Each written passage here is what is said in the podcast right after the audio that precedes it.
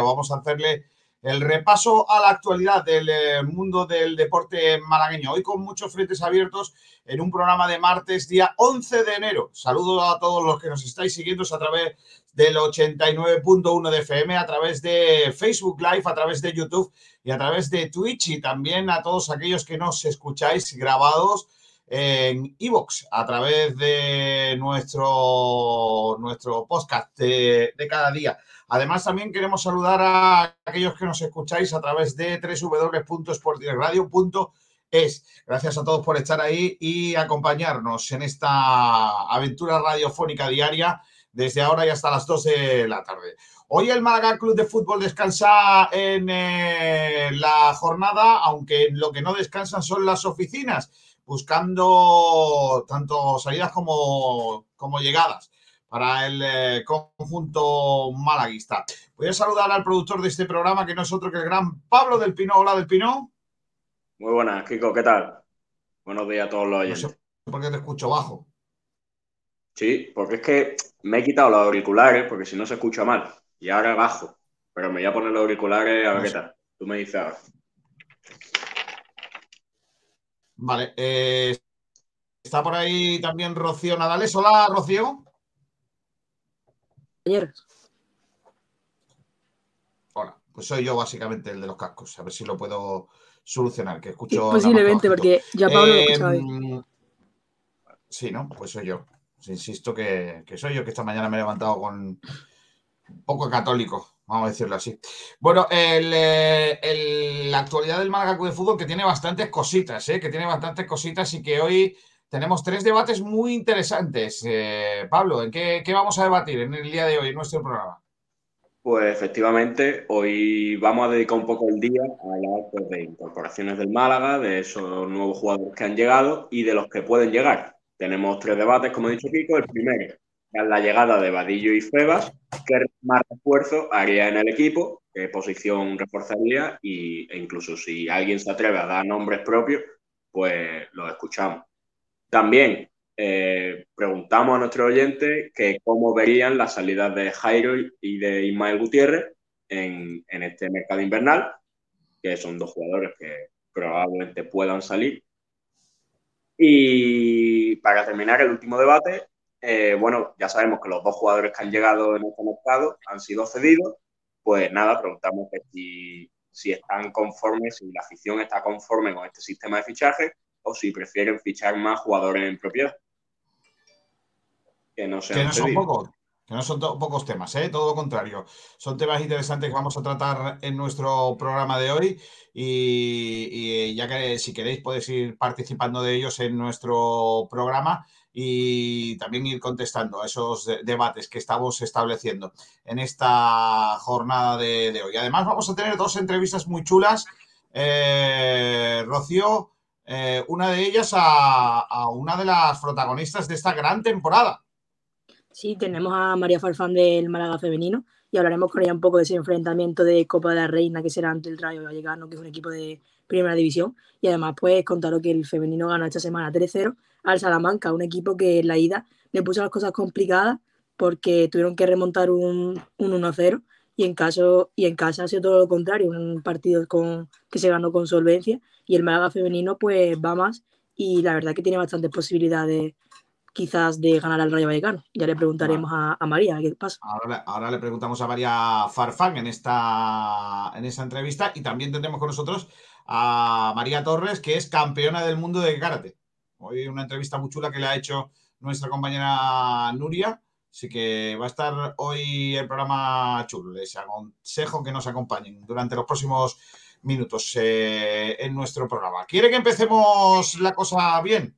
Pues vamos a hacer el repaso eh, de, la, de la prensa malagueña, como hacemos siempre con los compañeros de eh, lo que viene siendo los hierros. No, ah, no, que la prensa malagueña no los hierros. La prensa malagueña la trae Betita Catalina. Ay, como estoy. Ya digo que no me he levantado muy católico por lo que veo, Vamos allá.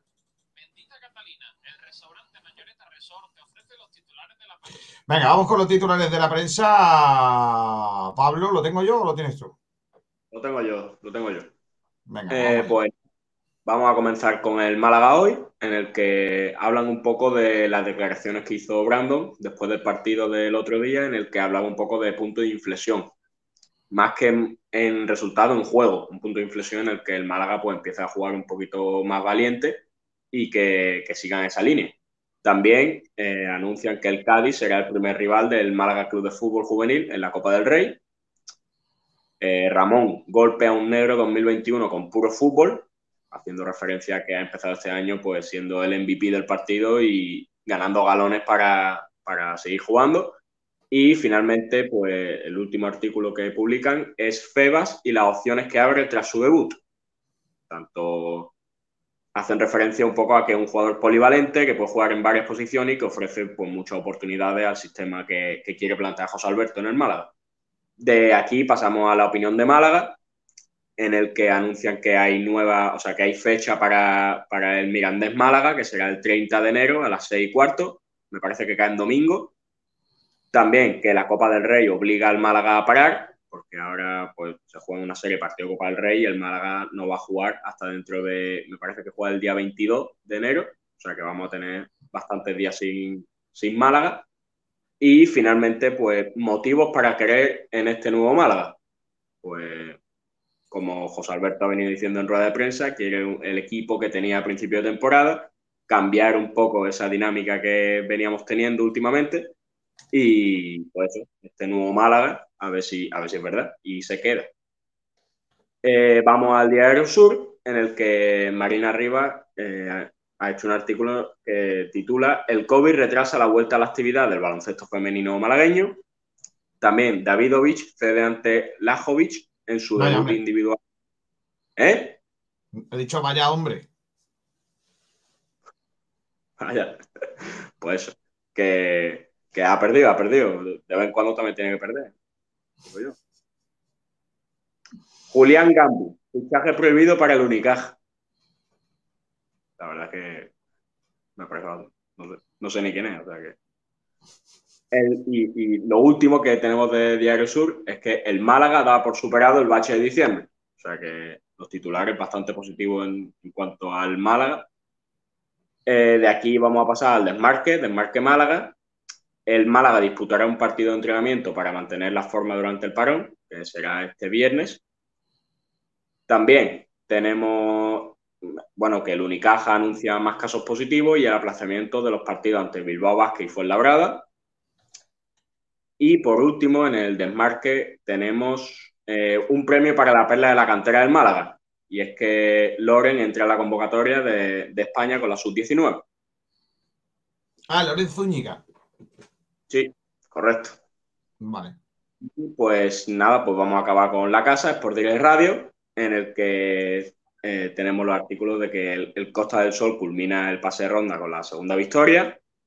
Un artículo de nuestro compañero Salvi, que titula Bendito Bar en un partido con muchas tarjetas y una posible expulsión.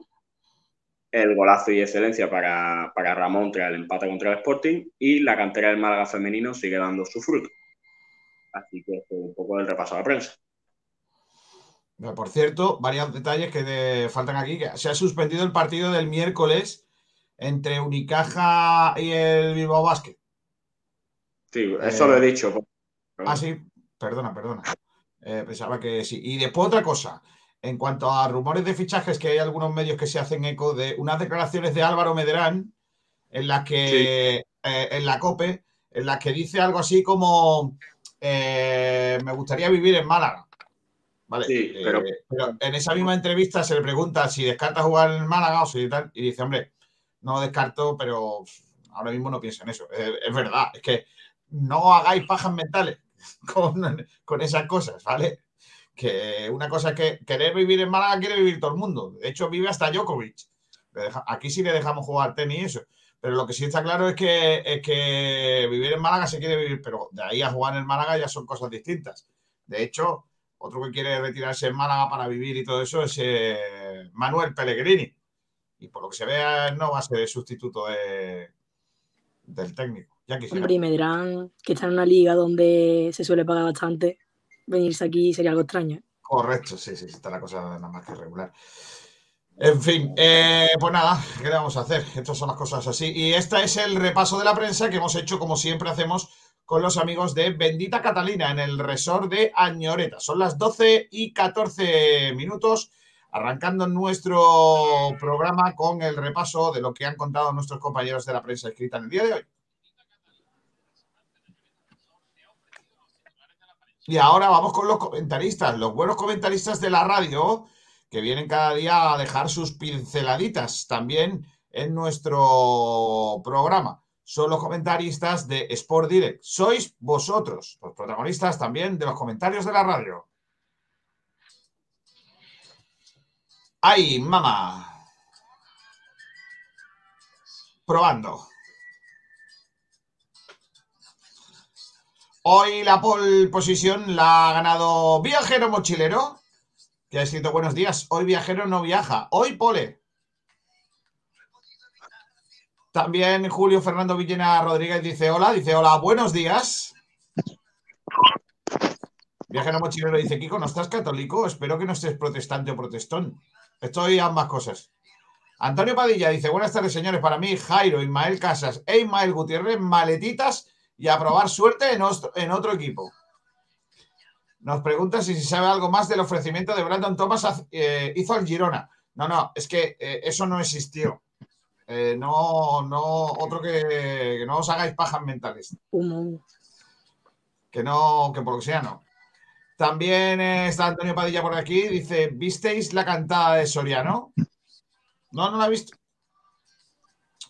Medrano tiene hueco en este equipo, dice que lo flipa. Sí, claro. Y Antonio Padilla dice José Alberto Finiquito. Son los primeros comentarios que nos hacen a través de las redes sociales. Gracias a todos por participar, como siempre, porque vuestras palabras, vuestros comentarios hacen más rico nuestro programa. Así que gracias a todos. Y, vamos a otra cosa, mariposa. Vamos a, ir al primer tema de debate del día. Eh, Pablo. Pues vamos a por él. Si quieres ah, comenzamos. espera, espera, antes del debate del día, que tenemos ya, ya tenemos mascota. Adiós. Esto va a hablar, ¿eh? Hay mascota en el Málaga. Atención, prepárense, porque la mascota que ha elegido el Málaga, madre mía, para ser la mascota del Málaga, básicamente, es esta. Superboque. Madre mía.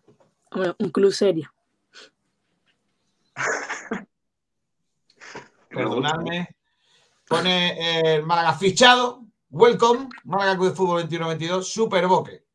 Es un señor con un antifaz verde, unos guantes verdes, una cresta morada, eh, una cara de boquerón plateada con un antifaz también, un casco azul.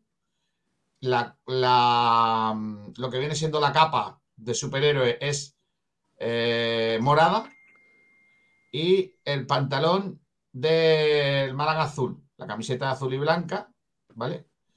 Y tiene un, un, cetro, ¿vale? Con un remate del escudo en ribetes dorados. Ese es el. Bueno, claro, tiene dos dientes separados en un guiño perfecto hacia nuestro técnico. Eh, saliendo por lo que viene siendo una boca, rematada por dos aletas a modo de orejas. ¿Vale? Eh, para aquellos que no lo estáis viendo, el cinturón está rematado con una pelota de color dorado y tiene eh, como aletas también en los codos. Qué maravilla, niño. ¿Os gusta? Estoy emocionado, tengo los pelos de punta. Sinceridad. Sí, sí, hombre, sinceridad. A ver, no era el peor, pero tampoco era el mejor, pero es que el nivel, vamos a decir que estaba bajito. Así que bueno. Yo estoy, mira, esto, esto está, está, mira, estoy totalmente de acuerdo con este comentario de Fanson. Aquaman de Efectivamente, es un Aquaman lamentable Eh, dice Sergio Rubio, madre Dios, la mascota. Correcto. El viajero mochilero dice, Superboque tiene la dentadura de... ¿Ves tú cómo el chiste iba a existir? ¿Ves tú? La dentadura de Alberto. Que lo flipa dice, lo siguiente es que nos escriba un nuevo himno Leticia Sabater. Y también dice Antonio Padilla, Superboque, hay que dejar los alucinógenos, por favor, qué desastre. Dice Fans80, no entiendo esta iniciativa. También dice Francisco Javier González, mi niño que tiene nueve años, dice que es una copia de un Super Things, que son unos muñecos que juegan los niños ahora. verdad, efectivamente, que, hay, hay, una cosa que se llama Super Things. Yo no estoy muy puesta. Viajero mochilero Superboque no mejoran ni los fichajes de caminero. Pero una pregunta que tengo yo, ¿hará una mascota alguien disfrazado o algo de esto? Claro, claro. Ahora lo siguiente será hacerlo en Poliespan, en Goma Eva. Verás, tú el disfraz. Si, sí, vemos que esto es lamentable y el disfraz. Pues mira, si pagan bien, yo me ofrezco. ¿eh? Eh, ¿A ti te gustaría ser eh, lo que viene siendo? Sí. Hombre, gratis no, pero si me pagan. Estoy aquí en la página de Super Things y no por nada... que, hablamos con el Málaga y Pablo, la mascota del equipo. Pablo, tú tienes contactos ahí, ¿no? Sí, sí, sí. Escúchame, es verdad que se parece un montón a los Super Things, ¿eh? Pero, en serio, es un Super Thing de toda la vida. O sea, estoy aquí viendo la página y no me extrañaría nada que hubiera un pescado parecido, ¿eh? A lo mejor pues se ha copiado y le ha puesto los colores de Málaga y poco más. Kazun Kids, equipos, rivales. madre mía. Podemos una mascota de por directo también, ¿eh? Sí, hombre, escúchame, es que se parece un montón, en serio, ¿eh? Me imagino que no será una copia, porque aquí en Málaga hay muchos artistas, pero es verdad que, que, huele regulero. Huele regulero. En fin, eh, pues nada, esa es la que ha ganado. No me gustaba ninguna de las que estaban, pero en fin, es lo que hay. Eh, más gente que habla por aquí, dice Sergio Rubio, super tractorista hubiera sido mejor. Bueno, pues nada, tenemos mascota, habemos mascota, se llama Superboque y es la mascota del Málaga de Fútbol. Dice por aquí Antonio Padilla, con lo fácil que hubiese sido una mascota del chiquito de la calzada o Pablo Picasso con el escudo del Málaga. Algo con estilo, no la chatarra esta, por Dios. A ver, también te digo que Picasso con el equipo de fútbol tiene bastante poco que ver. Incluso con Málaga, pero bueno, aparte de que nació aquí. Eh, no, a ver. Eh, es que al final tenía que ser un boquerón. O sea, yo, yo ahí sí, sí lo tengo más claro. Porque independientemente de que nosotros estemos cansados de, los boquerones y tal, sí es verdad que al Málaga lo ven en todos lados como los boquerones. Entonces, bueno, sí que está bien. Igual que, mm, pues peor es hacer una mascota un pepino, como el equipo este, el Leganés, ¿no? El Leganés. Pero al final tienen un pepino. Porque ¿qué van a hacer? Si el Leganés que no hay otra cosa. Pues el equipo pepinero, pues los pepinos. ¿Y, y, qué cómo haces una mascota de un pepino? Pues lo que hay. Que no hay más. Eh, dice Leo Hidalgo, si te sale en un huevo kinder no pasa nada. Eh, viajero cochinero. Y la riba tan mala que tiene Superboque. Lo, peor así cuando, cuando salen el merchandising. las bufanditas. Pero Superboque, ¿cuál es la rima? Hombre, Kiko, que tenga que venir yo a explicarte esto. Ah, vale, vale, ya lo he entendido. rima consonantísima, ¿eh? En fin, eh, una mascota de un pepino debe ser la Po, dice Viajero Mochilero. No, no, no, Viajero, no. Por ahí no, ¿eh? Por ahí no. Bueno, pues nada, más allá, bueno, si queréis decirnos si os gustan o no os gusta la mascota, pues lo que hay. Dice para Antonio Padilla que vota por Tisone de mascota. Yo también.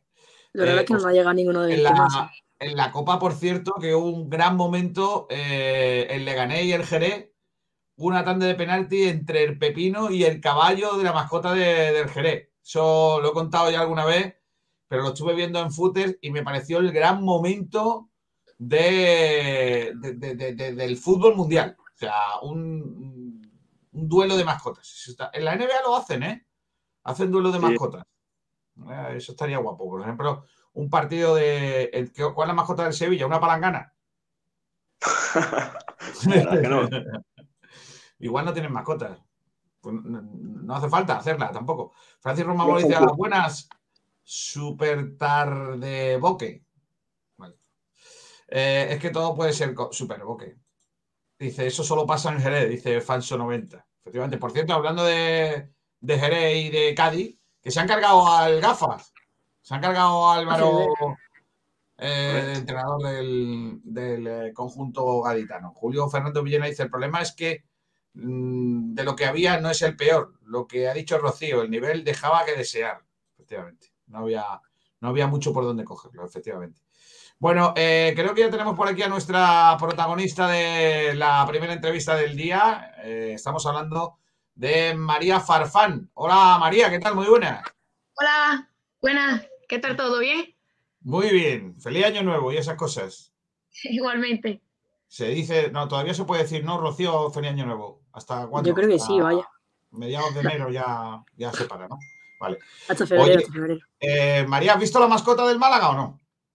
Sí, súper, súper boque, ¿no? Super... Sí, ¿te ha gustado? Sí, sí. Yo tenía otro favorito, pero bueno, no pasó la criba, no pasó la primera criba. No pasó la primera criba, claro. Bueno, María, cuéntanos un poquito primero la, gran pregunta del momento, el Rayo Vallecano. ¿Qué te parece ese sorteo y, el equipo que nos ha tocado?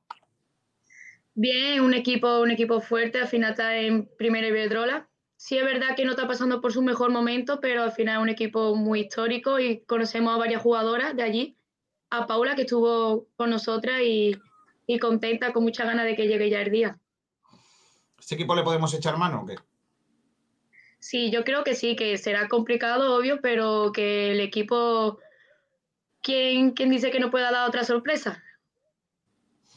Porque vosotros estáis ilusionadas, muy ilusionadas con esta copa, ¿no? Porque haber jugado en la Rosaleda, haber pasado eliminatoria, como se pasó, contra un equipo eh, complicado y estar con vida en, esta liga y con lo bien que en esta competición y con lo bien que os va en la liga, pues me imagino que ilusionadísimas, ¿no? Sí, para nosotros la Copa, la verdad que es un premio, que hemos pasado ya dos, eliminatorias con equipos de una liga superior a la nuestra y la verdad que estamos muy ilusionadas con esta Copa. Em, lo de la liga es otra cosa, ¿no? Porque, porque lleváis un ritmo tremendo, ¿no? Lleváis una, una campaña que hubieseis firmado en cualquier momento, ¿no? Mm, sí, la verdad que hemos hecho una primera vuelta bastante buena donde somos el, único equipo de la liga invicto. En casa hemos conseguido pleno de victoria. Y bueno, nuestro propósito de este año es hacer una mejor segunda vuelta. Está complicado, pero lo que nos proponemos. De, mm, lógicamente ahora viene la cuesta más complicada, ¿no? La recta final. Eh, ¿Soñáis con un ascenso o no queréis ni pensarlo? Hombre, sí, sí que lo, tenemos presente. Al final venimos del año pasado, que fue un año complicado con el descenso, y la verdad que sí, que soñamos con eso y esperemos que se cumpla. Bueno, Rocío, aquí tienes a María para que le haga las preguntas difíciles. Yo le he hecho las fáciles. Hombre, la, primera, ya que estábamos hablando del tema de la Copa, eh, la anterior eliminatoria la jugaste en la Rosaleda. ¿Qué significó para ti jugar en la Rosaleda tras tantos años vistiendo la camiseta del Málaga? para mí yo todavía lo, recuerdo y se me ponen los pelos de punta. Fue un, hecho histórico para, para mí, para toda la jugadora, tanto el cuerpo técnico, y fue algo muy bonito y que recordaré toda mi vida como uno de los mejores momentos que he podido vivir.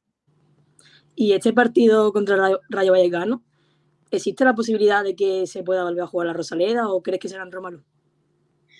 Bueno, nosotras siempre estamos dispuestas a jugar allí en la Rosaleda. Para nosotras es es algo mágico, pero sea donde sea, sé que el equipo lo va, lo va a dar todo y, lucharemos para intentar seguir disfrutando de esta copa. Y como ha dicho Kiko, este año está siendo un grandísimo año y tú personalmente estás siendo una fija para el esquema de Ayala, pero estás jugando más, más arriba de, de, lo habitual, porque tú antes jugabas de lateral. ¿Te estás sintiendo más cómoda y con más confianza respecto a otros años? Sí, bueno, al final yo soy una jugadora que donde me ponga siempre voy a intentar dar el máximo de mí. es verdad que este año estoy jugando más arriba, como has dicho, de extremo y sí, me siento cómoda, me siento con confianza. Siempre tengo atrás en Carni, que, me, que nos conectamos muy bien y tenemos buena conexión, así que estoy muy cómoda en esa posición. Y bueno, sobre el año pasado sí que fue un año complicado con el descenso. ¿Tú tuviste claro siempre tu continuidad en el Málaga? Sí, la, fue la verdad que tuve varias propuestas para seguir en reto. Al final fue duro el descender, pero al final tanto yo como muchas jugadoras tenemos un gran compromiso con este, con este equipo, con este club. También con el cuerpo técnico que nos apoyó mucho y nos ilusionó con el nuevo proyecto y, y tuve claro que quería seguir en este equipo para llevarlo donde se merece. ¿Y cuál crees tú que es la, que es la clave de este equipo para esta buena dinámica y estos buenos resultados? Yo creo que una de las claves es la ambición que tiene, que tiene el vestuario de, de seguir, de, de, seguir aprendiendo, de seguir mejorando, de trabajar, de la humildad que hay dentro del vestuario, de, de las conexiones que tenemos muy buena, muy buena, muy buena conexión entre nosotros, muy buen, un gran vínculo y creo que lo, lo mejor de este equipo es la fuerza que tiene el vestuario. Mañana también tenéis un partidillo amistoso contra Alemania Sub-16. ¿Os está metiendo mucha caña ya la tras el paro navideño? Eh, sí, la verdad que, que, hemos, vuelto, hemos vuelto a tope, que no, no paramos, pero creo que también es importante es esto para, para, la forma física y para seguir con la buena dinámica que teníamos. Ya bueno, te hago la última pregunta antes de darle paso a Kiko. Y es, mmm, eh, personalmente, eh, ¿tú crees que el equipo ha dado una mejoría respecto a la, a la, primera vuelta? Porque este fin de semana ganasteis 13 a Salamanca, en la ida os costó bastante, que ha sido uno. Eh, ¿Ha mejorado mucho el equipo desde ese entonces? Sí, yo creo que, que, del equipo de la primera jornada hasta hoy el equipo se nota mucho más, con más rodaje, con más ritmo. Nos conocemos más entre nosotros, las jugadoras, y yo creo que sí, que el equipo ha, ha ido a más y que todavía tiene, tiene mucho, mucho que dar todavía. Pues bueno, Kiko, ya te dejo fácil hacer las preguntas de la radio. Vale. Hombre, tenemos, María, nosotros tenemos aquí un par de preguntas buenas. Yo creo que una ya te la hemos hecho, pero bueno, eh, ya, ya esa la sabes, pero te lo pregunto otra vez, por si acaso. Lo del pescado con limón, ¿cómo lo llevas? ¿Hay que echarle limón al pescado o no? Yo, yo le he hecho, yo lo he hecho. No. Sí, yo, yo, yo, sobre todo los boquerones, los boquerones al limón, por favor. Ah, pero, no, pero, no, no, no, no, pare, pare, pare, pare, pare. Señora María Farfán, espérate. A ver. Eh, escúchame, que una cosa es los boquerones al limón y otra cosa, unos boquerones fritos y ponerle limón. Esas son dos cosas distintas. Bueno, yo sí soy, yo, soy, yo sí soy partidaria a los calamares y de solo echar. Sí. No, sí, no sí. me digas eso, hombre, María. Que yo es te que tengo no... aquí tiene un pedestal y ahora me, me, me, estás diciendo esto y me, me estás dejando tirado. No, pero es que tiene que probar los calamares de mi abuela y con su limón. Es que mi abuela es una experta haciendo esas cosas. mi abuela que te fía el pescado y te lo hace que, que vaya. Eso es gloria bendita. Oye, ¿tú eres, ¿tú eres de Málaga? ¿Dónde naciste tú? Sí, ¿no? Sí, de, de, Málaga. de Málaga, de Málaga. ¿De qué barrio eres, más o menos? De el Parque del Oeste, ah, La Luz. Mira, buen sitio, hombre, claro. Oye, y otra cosa que te quería preguntar es que aparte del fútbol, ¿qué haces? Bueno, estudio, estoy estudiando una carrera de educación primaria y estoy ya en mi, en mi cuarto año de carrera. ¿Ya has elegido ya qué vas a hacer? Sí, he elegido la mención de educación física. Hombre, claro. Como era de esperar. Qué guapos son niños cuando le pongan a hacer el, el, típico ejercicio ese de vamos a hacer el test de Cooper. Y esos bueno, niños acordándose de la, hay que ver la maestra. Hay que ver, hay que ver. Hay que ver. ¿Te ves, te ves ahí? ¿Te ves con los chavales o no? ¿Te ves con los... Sí, sí. ¿Te, ¿Te, gustaría? Sí, ahora mismo estoy haciendo la práctica Ajá. Y, estoy, y estoy con ellos y estoy encantada, vaya. ¿En qué cole estás? ¿Estás haciendo las prácticas? En la Escuela de María. Ah, hombre, es buen sitio, ahí al lado del Jubal. Eh, es que allí estudiaba y en el Jubal empecé a jugar. Ah, mira, pues mira está cerca, Entonces estoy, estoy en casa allí. Ahí está mi amigo Sebastián Cervantes dándolo todo también. Y Ramón Ubric, que también fue jugador de fútbol, sí. jugó en el Rincón y es profe de, de, ahí. Pues fíjate. Vale, y la otra última pregunta es: tienes que elegir entre un gazpachuelo y un campero. ¿Con qué te quedas? Pero el gazpachuelo. ¡Vamos! Al fin alguien honrado en este país que prefiere el gazpachuelo que el campero. Pero a lo mejor también por su abuela, ¿no? Todos los jugadores del Málaga prefieren el, campero, porque claro, tú le preguntas, ¿qué te digo yo? A Brandon, que no ha probado un, pachuelo en su vida, pues claro, dice el campero, que, me ha llevado el Kevin a probarlo, pero... claro, eso es así. Pero, que el pachero de mi abuela, eso es también... Claro, que sí, claro que sí. Bueno, María, te agradezco mucho que hayas estado con nosotros, que toda la suerte del mundo para que sigas así y que nos deis buenas alegrías, buenas noticias y que nosotros podamos contar más. Muchas gracias, María. Muchas gracias a vosotros. Un saludo. Nos vemos pronto. Adiós. Adiós. María Farfán, una crack del Málaga femenino que hoy se ha acercado hasta los micrófonos de Sport Direct Radio para contarnos pues cómo está el equipo y sobre todo cómo le ha sentado ese sorteo de Copa de Su Majestad la Reina de Fútbol con, eh, con el sorteo que le ha tocado el Rayo Vallecano. A eso no vamos, ¿eh? a eso no, la vamos a cargar, a la del Rayo, a las pobrecillas. Eh, tengo aquí varios comentarios muy buenos. ¿Vale? Eh, mira, este por ejemplo. Juan Carlos PDC. Soldados de Superboque. También Francisco Rumbamor dice: Yo iba a diseñar una mascota Super Boquerumba, pero bueno, la dejaremos para la próxima. No se puede ganar todo, Francis. También por ahí vimos un diseño del Rumba, ¿eh? Dice Fran Gómez, de mascota a Foresteri, que lo han echado del Udinese. hombre, Fran. Félix, aficionado asintomático, dice, buenas tardes, si esta es la mascota del Málaga para el femenino que ponen la supernena. Y Juan Carlos PDC dice, yo veo a mucha gente quejarse de las posibles mascotas que había y tal, pero si tan poquito os gustan, ¿por qué no habéis presentado las vuestras? A ver, yo lo voy a decir muy fácil. Yo, a mm, ver, por ejemplo, a mí hay pintores que no me gustan, pero eso no quiere decir que yo sepa pintar, pero tengo mi, propio gusto. ¿Me entiendes lo que te quiero decir? Hay películas que a mí no me gustan, pero eso no quiere decir que yo vaya a ser mm, director de cine. Es más, hay coches que no me gustan y eso no quiere decir que yo vaya a ser ingeniero de vehículos. ¿Me entiendes lo que cada uno tiene un gusto? O sea, a mí la mascota me puede gustar o no me puede gustar, pero eso no quiere decir que yo vaya a ser pintor de mascotas.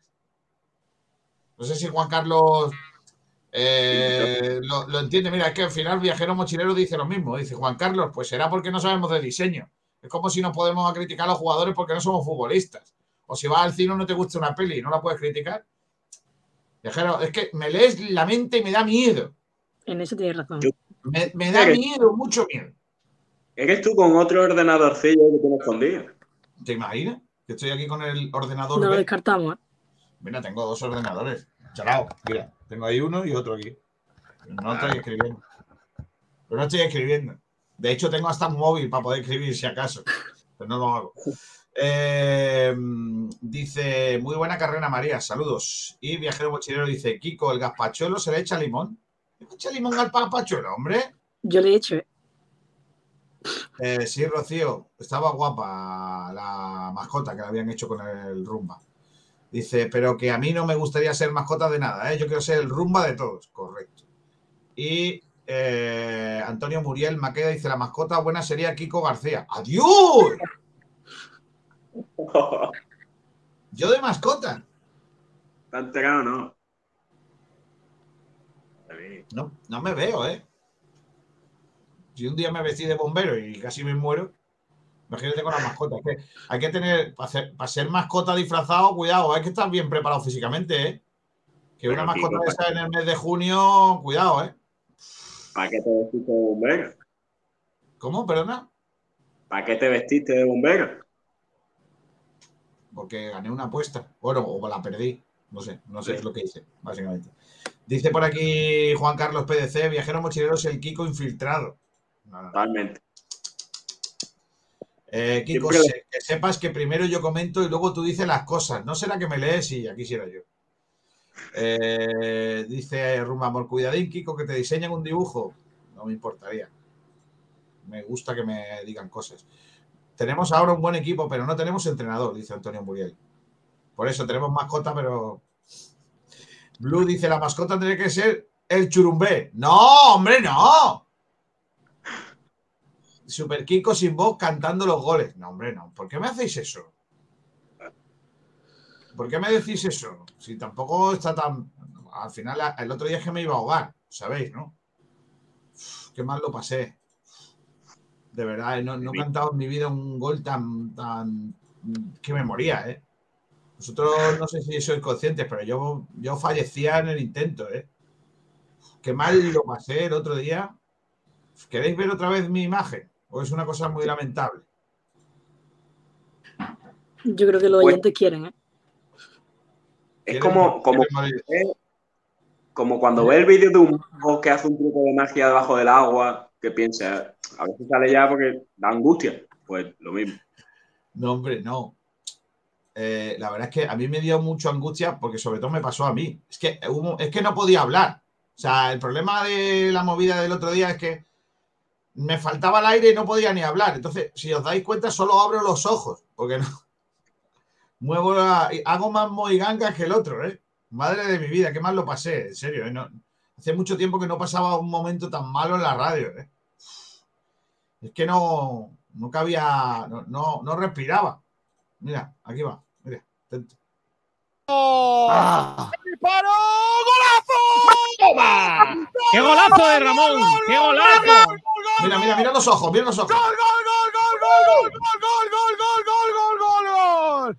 ¡Gol de Ramón! ¡Gol de Ramón! ¡Gol de Ramón! ¡Gol, gol, gol, gol, gol, gol, gol, gol, gol, gol! ¡Me quito la camiseta yo también! ¡Ramonillo! ¡Me da algo! ¡Minuto 87! ¡Viva el fútbol! ¡Qué golazo de Ramonchu! ¡Vaya golazo del chaval! ¡Gol de Ramón! ¡Gol, gol, gol, gol, gol, gol, gol! ¡Que me da, que me da, que me da! ¡Gol de Ramón! ¡Empata el Malaganillo! ¡Minuto 87! ¡Golazo de Ramón! Le quita las telarañas a la portería. Ahí estaba hablando otro. Ramón a los suyos. Marca el Málaga, empata. Málaga 2. Sporting 2. Mira, mira, mira, mira. Ahí va Monti, Kiko, unas papas, Monti. No, Monti, que me ahogo. Que alguien le dé a las papas, que yo no puedo. Monti. Un golazo con Mira, mira, mira cómo me quedo, niño. De toda la vida. Miro para arriba y respiro ahí. Las patatas del abuelo Antonio. Las de siempre. Fritas en perol, con sal marina, sabrosas y crujientes. Unas patatas como los goles, que cuando marcas uno ya no puedes parar. Patatas Monty. ¡Qué golazo de patatas! Estoy mayor para estas cosas ya, ¿eh? De verdad. Que alguien narre por mí. No puedo. Qué mal rato. Qué mal rato pasado, ¿eh? Y cada vez que lo veo me pongo peor, porque digo, un día esto me da, ¿eh? Madre mía, qué mal rato. Eh. Pedro Padilla dice, los boquerones grandes no lo llaman tiburón, no le llaman tiburón. La mascota, si fuera un tiburón, daría más respeto. Para, para criticar, primero sacaron el carnet de diseñador de mascotas, dice Tylon. Y Lude dice, ¡boom! Antonio Muriel dice, sí, ponlo, Kiko, claro. Vosotros no pasáis el más rato que yo paso. Kiko, hay unas pastillas milagrosas que se llaman faringesis y cantas como Pavarotti y para roncar espectacular. Sí, el problema es que, que cuando me pilla desprevenido no respiro. Entonces igual se muere uno si no respira. Es cuando un boquerón lo sacan del agua, pues igual estoy yo. Entre eso y la emoción. Dice, Kiko, prepárate que al Ibiza lo entrena Super Paco ofensivo y es un buen día. El Málaga le puede meter un saco, viajero mochilero. Bueno, que se lo digan al Alcorcón, que el otro día metió seis. Dice Pedro Padilla, aunque traigan a Mbappé, Messi, Haaland, etcétera, con la falta de planteamiento del entrenador se jugaría igual que ahora. Esto no se va a medio arreglar si no se va este entrenador. Madre de amor hermoso, ¿cómo estáis? Dice por aquí un hombrecillo, Antonio Muriel, dice, muy bueno, Kiko, eres un fenómeno. Sí, sí, pero casi un poquillo más y dejo de ser después del gol. Dale un gazpachuelo a ese hombre, dice Pedro Padilla dice, Kiko, el día que ascienda el Málaga, que pongan una ambulancia en la puerta de tu casa. También. Eh, Cristóbal Rojo Roldán, hola Kiko. Hace un par de meses dijiste que Málaga tenía 101 pueblos, de verdad tiene, en verdad tiene 103 pueblos. Sí, sí, sí, que tiene 103. Claro, porque hubo un Villanueva que se separó de Antequera y otro pueblo de la serranía de, de Ronda. Efectivamente, tenemos 103 municipios, no 101 municipios. Que le cambien el nombre a la tele también. Eh, vamos a ir con el primer debate. Venga, Pablo, ahora sí. Si te parece, vamos con, el primero que hemos puesto en las redes, que, tras la llegada de Vadillo y Feba, ¿qué más refuerzo haría? Vale.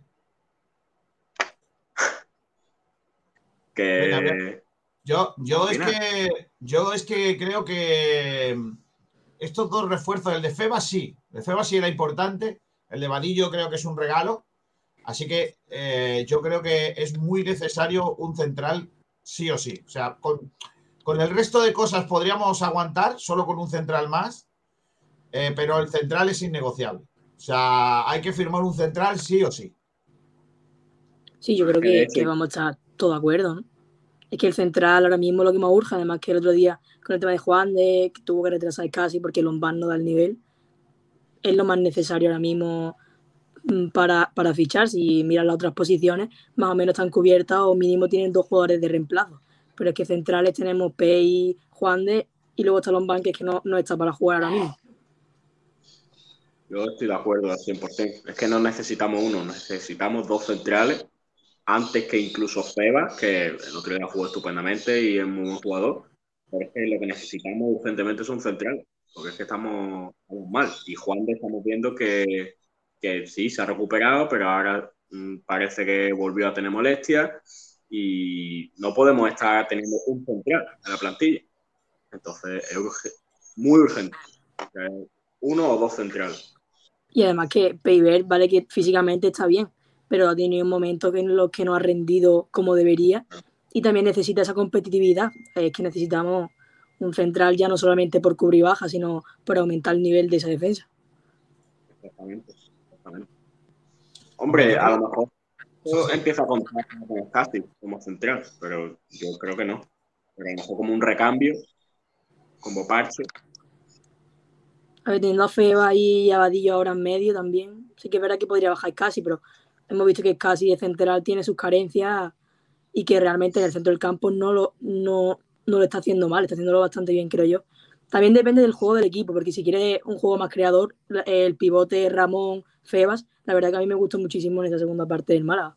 También va a depender de eso, del planteamiento que quiera hacer José Alberto en cada partido. De todas maneras, eh, yo creo que ya, ya demostró el año pasado eh, que no hay, que no hay, que es casi es una solución de central que no vale. Eh, ya se demostró el año pasado con Pellicer y deberíamos de insistir en eso que, no sé, que no, que es un jugador que no, que no debería de, de, jugar en esa posición, ¿no? La otra opción es Genaro, que también ha jugado central, ¿no? Pero debería de ser, eh, también sería otro parche. O sea que yo creo que, al final sí que necesitaríamos un central. De, de, todas formas, yo hay oyentes por ahí que dicen dos centrales. Tú has dicho también, Pablo, dos. Yo no estoy de acuerdo. Yo creo que el Málaga necesita un central eh, y ya el año que viene ficharemos en, el mercado de verano, que es donde se ficha bien, a un central en condiciones. Eh, yo, yo, creo que ahora mismo no, podemos, no, no, se debe fichar porque tampoco hay tanto en el mercado. Los centrales muy, muy buenos y con cierta solvencia, pues lógicamente ya tienen, tienen equipos y eh, tienen equipo. El Málaga tiene que firmar a alguien y no es tan fácil encontrar un central que esté libre, que sea barato y, que, y que venga a ayudar. Luego el otro debate que es delantero o no, eh, yo no ficharía ningún delantero. Y mira que, el Málaga necesita gol.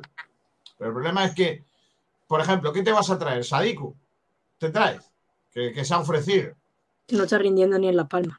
Si Sadiku en Las Palmas tampoco está marcando. ¿Para qué vas a fichar a un tío que te marque un gol o dos goles a final de temporada? Pues quédate con lo que hay y no le quites el puesto a Roberto, por ejemplo.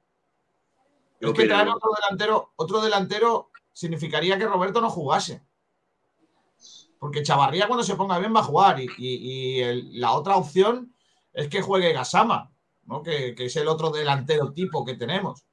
Porque el Málaga no va a jugar 4-4-2. Y menos con la aparición de Febas ahora. O sea, el Málaga no va a jugar 4-4-2, con lo cual no necesita otro punta. Tres jugadores para un puesto, yo creo que va de sobre. Además que muchas veces hemos visto que que incluso José Alberto pone otros jugadores de delantero, incluso hablando. que no, y además que tenemos a Loren. Hoy hemos dado, por ejemplo, que, que Loren que Loren eh, está como con la sub-19, ¿no? Con lo cual, bueno, pues es otro jugador que tendrá algo, ¿no? Para, para dar y por qué no se puede ser el cuarto delantero, ¿no? Yo creo que lo del delantero, y mira que, y mira que el delantero nos hace falta, ¿no? Porque sí que nos hace falta un tío que marque goles. Pero yo creo que mmm, volvernos locos con eso, yo no lo vería. Al menos ahora. Claro, un mercado invernal que es muy raro que te salga alguna oportunidad, no sé, algún equipo de primera. Pero un delantero gol, muy complicado. Mejor gastar dinero en otras posiciones y reforzarla en condiciones que traer algo por traer o guardarnos el, el, dinero para el mercado veraniego, que es donde realmente el Málaga tiene que hacer un esfuerzo importante para traer buenos jugadores. O sea, eh, donde no, no, nos podemos equivocar con los delanteros. Ahí sí es que el año que viene necesitamos un tío que marque goles. Y ahí gastarnos la pasta, porque seamos serios, ¿dónde están los dineros? En el delantero y en el central. Ahí es donde están los, los billetes. Eh, en las dos áreas, ¿no? Y sobre todo en el 9, en el tío que vaya a marcarte los goles. Y ahí sí que tenemos que apostar por un tío que nos firme pues 15, 20 goles al año. Sí, que sí, no es fácil. Y que además, ya de momento, para el año que viene, no es seguro, pero seguramente tengamos que traer dos porteros. Mínimo uno, porque Dani Martín volverá al Betty, no creo que vuelva cedido al Málaga. Y Dani Barrio eh, está en una situación en la que va a cumplir 35 años y termina contrato en junio. Entonces, ahí ya no sabemos si va a renovar. Y si sigue José Alberto, menos papeletas de quedarse. Exactamente, pues por eso. Claro, José Alberto, José Alberto va a seguir, bueno, no sé que sea destituido. Claro. Sí, sí. O eso, ya son porteros los que tienes que traer entonces. Ya. Ahí ya, sí. ya. Oye, Pero yo que estamos adelantando mucho, ¿eh? no, yo insisto de todas maneras que creo que lo necesario de verdad es un central para los objetivos del Málaga. Porque es que el Málaga tiene, eh, tiene, tiene los objetivos que tiene. No podemos tirar la casa por la ventana, la ventana eh, con los objetivos que tiene el Málaga, ¿no? En fin, oye, me ha gustado mucho. Me ha gustado mucho los tres tweets que has puesto del debate con la misma foto, ¿eh? Está chula, ¿eh? Sí, No había me ha otra. gustado. La tengo de fondo también.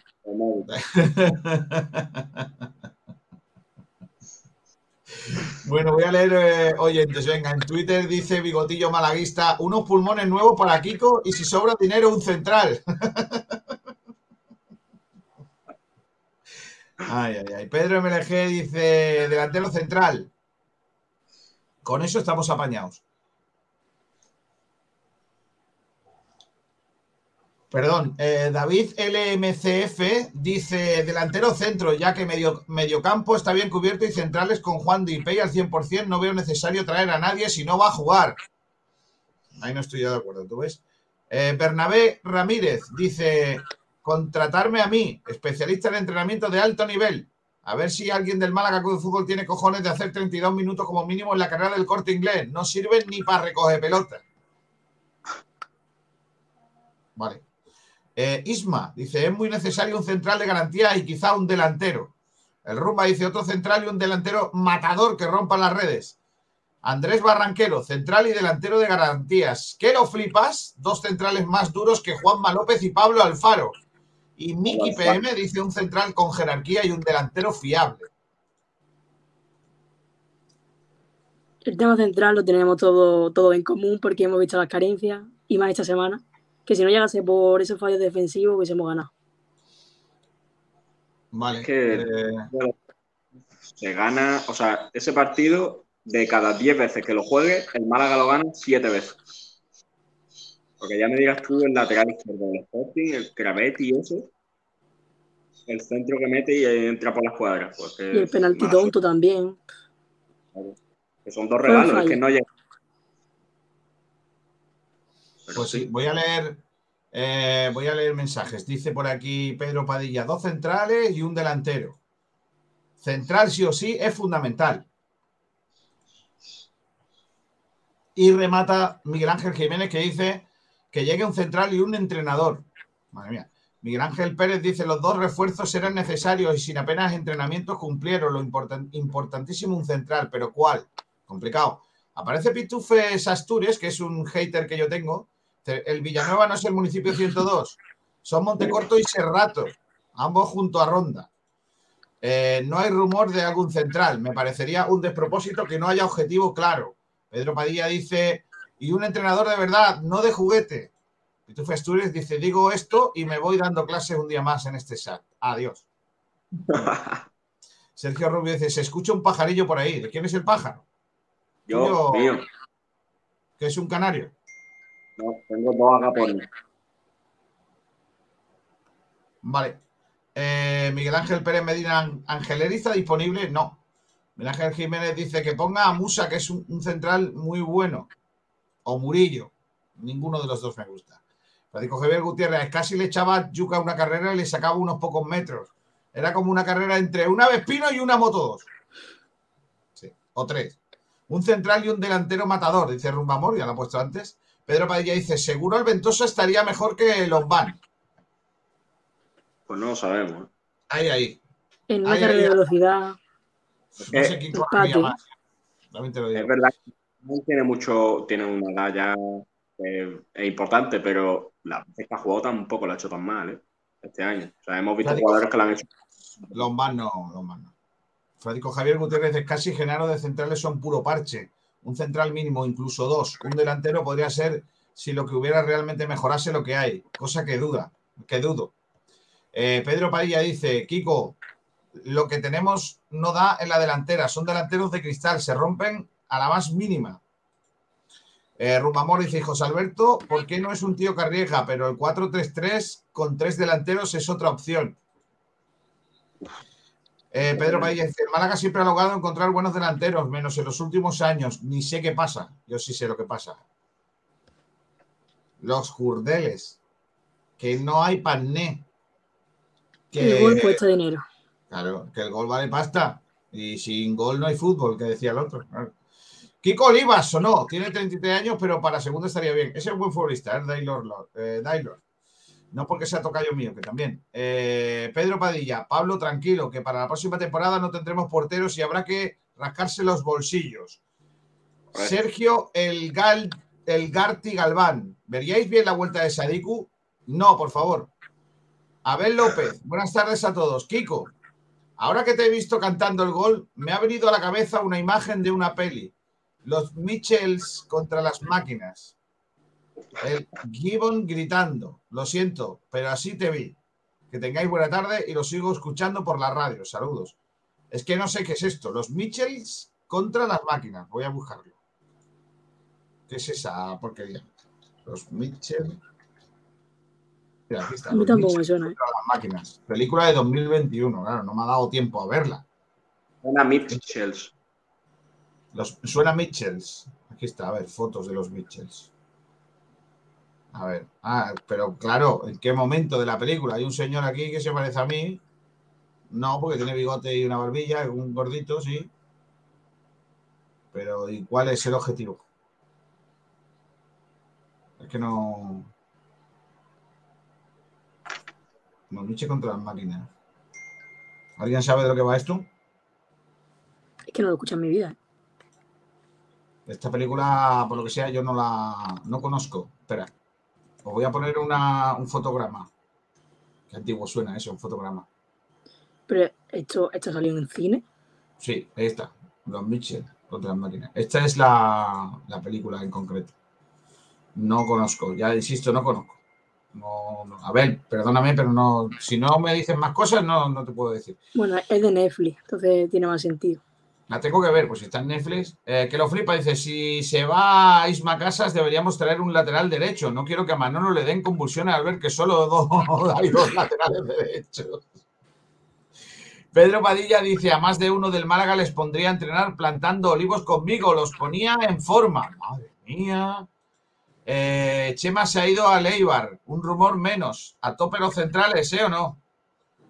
Eh, al final nos comemos a Cabaco, que es un tronco. José Latorre dice, como veis, a Florín Andone, no juega en el Cádiz. Se ha pasado la arroz Andone gordo, ¿eh? Siempre se habla del Málaga de fútbol, pero el Málaga femenino no se habla. Pues mira, hoy hemos estado ahora con Ángel Jiménez. Está por aquí ya Miguel Almendral. Hola, Almendralito, ¿qué tal? Muy buenas. ¿Qué tal? ¿Cómo estáis? Eh, Miguel, tú qué fichajes harías para lo que resta de mercado?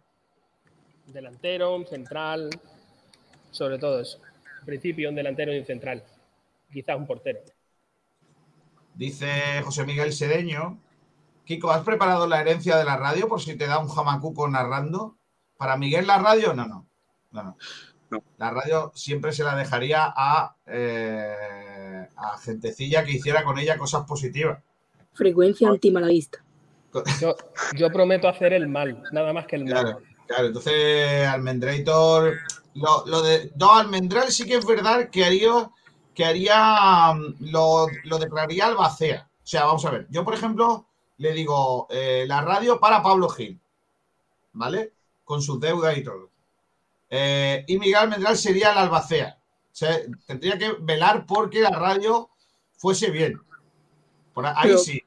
Con Pablo, ¿sabes lo que pasaría, no? Una no- campaña de Pellicer vuelva a casa. Claro, sería pellicer todo el rato. Los programas no lo presentaría a él, tenía que buscar a alguien todo el rato. Pellicer y Muñiz, uno a cada lado. Vale. Dice por aquí. Y saldría, saldría a hacer los programas empatados. Correcto. Eh, Pitufo Astur dice: La radio para Miguel y la convierte en un hilo musical promocionando sus múltiples empresas. No, no, no, no, no. Sería más bien la radio de las faltadas. O sea, me refiero, tú encenderías y solo se escucharían insultos. Y ya cada uno que decida para quién, que eso no importa. Lo importante no es quién es el insultado, sino directamente, ¿sabes? Y además con, con- con competiciones. A ver. Gibbons. Gritando. ¿Sabéis, ¿Sabéis aquello de, de los chistes esos que se pusieron de moda en América? de tu madre es tan gorda que se acuesta por- y se cae por los dos lados de la cama. Pues, en ese estilo. Algo así. Lo siento, pero la faltada era gorda, ¿eh? La faltada de nuestro oyente era gorda porque dice, si agregas Gibbon gritando los Mitchell contra las máquinas, sale la escena. Y una vez más, disculpa la faltada. Vale. La escena de YouTube no la voy a poner, pero sí voy a poner un enlace de la captura del... No, no, no, no. Déjate, eh, eh, Pablo. Es que, es que de verdad, ¿eh? Te gusta meterte conmigo, ¿eh? Si solo poniendo la foto ya vale, mira, ahí está. Hala. Sale un, gorila cantando, básicamente. Gracias a los oyentes por ser eh, tan buena gente y traernos cosas que no sabíamos nosotros. Abrirnos la, la Open Your Eyes. Eh, aquí está. Eh, más cosas. Dice Francisco Rumba Amor. Yo quiero la herencia, ok. Seguro que rum- buenas rumbas futbolísticas habría, pero Kiko, tú siempre con nosotros, ¿eh? Dejemos la otra vida para otro día, efectivamente. Sergio Rubio dice, el del batín es el heredero. Correcto. Pedro Padilla te cambiaba a Gaspar por Almendral, seguro lo haría mejor. A ver si la jueza lo está escuchando. Madre mía. José La Torre, Almendral debería de estar siempre. Cuando falta se nota. ¡Vivan los cargos! Bueno. Miguel parece que estás dando misa con los brazos levantados. Pedro Padilla dice, prefiero Almendral a 10 Gaspar. Ah. Eh, Pitufa dice, ¿a qué has visto a la Virgen? ¿O qué has visto a la Virgen? También puede parecer eso. En fin, eh, bueno, eh, está por aquí Antonio Roldán. Vamos al otro debate porque tengo muchas ganas del siguiente debate, que es, después de lo que, de lo que hemos visto, eh, ¿creéis que la política de, de cesiones se puede entender como buenos negocios o no? Bueno, si quiere acabar la temporada y tener un parche, por así decirlo, sí. Pero las cesiones con opción de compra yo creo que son las mejores operaciones, porque si no te funciona, pues fuera. Y si te funciona, pues lo compra. Y la verdad que el caso de, de Febas, ¿no? Febas tiene opción de compra, si no recuerdo mal. Sí, El problema Pues es que no que- sabemos la, la cantidad, Claro. Rocío. Eso sí que es verdad. Pero las cesiones a seca mm, no te sirven porque si el jugador hace un temporadón, se revaloriza y encima vuelve a su equipo. Nada más que añadir, señoría. O sea, tú estás de acuerdo en que eh, si hay que fichar cedidos, se fichan cedidos, pero eh, siempre que tengan la cláusula de opción de compra. Que una opción de compra, eh, la, la opción de compra, si es asumible, es, es la mejor opción porque tú pruebas al jugador y si el jugador no te gusta, para su casa, ¿sabes lo que te digo? Y el club que lo cede se lo come. Y si el jugador es bueno y realmente se reivindica y merece la pena, pues entonces directamente lo fichas. Lo que pasa es que tiene que ser asumible. O sea, no me vale una opción de compra de dos millones y medio de euros por un jugador en segunda división porque nosotros ni tenemos ni tendremos ese dinero para fichar a, un jugador. Y yo no digo que esa sea la cantidad ni que Febas no los valga. Lo que estoy diciendo es que, eh, y coincido con Rocío, es que si tú lo que quieres es hacer un parche de temporada, pues mira, lo entiendo, pero ¿cuál, es el, yo me, reitero, cuál es el que nos han dicho una y otra vez que es el, fin de esta temporada, el objetivo? El objetivo no es ascender, el objetivo no es ser sextos, creo yo, ¿eh? según nos han dicho, que el objetivo no es ser sexto. A lo mejor ahora cambian, pero yo entiendo que si tú haces un plan y en el plan nos han contado que este año estábamos única y exclusivamente para tener una plantilla ah, fuerte el año que viene y el año que viene sí intentar el ascenso, pues no sé, Vadillo, por ejemplo, me sobra, Ismael Gutiérrez me sobra, eh, Cufré me sobra. Eh, hay muchísimos jugadores que creo que no son mejores que absolutamente nadie y que le están quitando sitio a los chavales nuestros. Estoy ahora mismo compungidísimo. Acabo de escuchar una noticia que me estoy murviendo loco, Miguel. A ver. ¿Tiene que ver con monos gritando? No, pero casi. Eh, esta mañana el concejal de turismo del Ayuntamiento de Rincón me ha dicho, Kiko, prepárate que vamos a hacer una noticia que te va a hacer gracia. Y la noticia es la siguiente. Remedio Cervantes será galardonada con el boquerón de plata del Rincón de la Victoria. ¿Y le va a echar sal o azúcar? Después que yo el otro día me enganché con ella de una manera lamentable el día de, de Nochevieja. Y tienes que asistir al evento. ¿Y tu mujer no sabe que te enganchaste con ella? No quiero morir. La, la, anécdota, Kiko, ¿cómo te enganchaste con Remedio? Oh, madre mía, qué bueno, hijo. Ay, me estoy muriendo. Se la presentó eh, Salva A ver, básicamente la pobre se ve que no tiene mucha gracia. Y, eso que tiene un programa de gracia se supone en, la COPE, pero claro, en la COPE la gracia. Sí, se llama Salvo Azúcar. Eh, eh, bueno, la muchacha puso un tuit. Luego estuvimos ahí hablando un rato. A ver, remedios. Voy a, voy a leerlo. Remedios. Cervantes, a ver. Esto, remedios Cervantes. Lleva muchos años viviendo en el rincón. Sí, hombre. En Cotomar.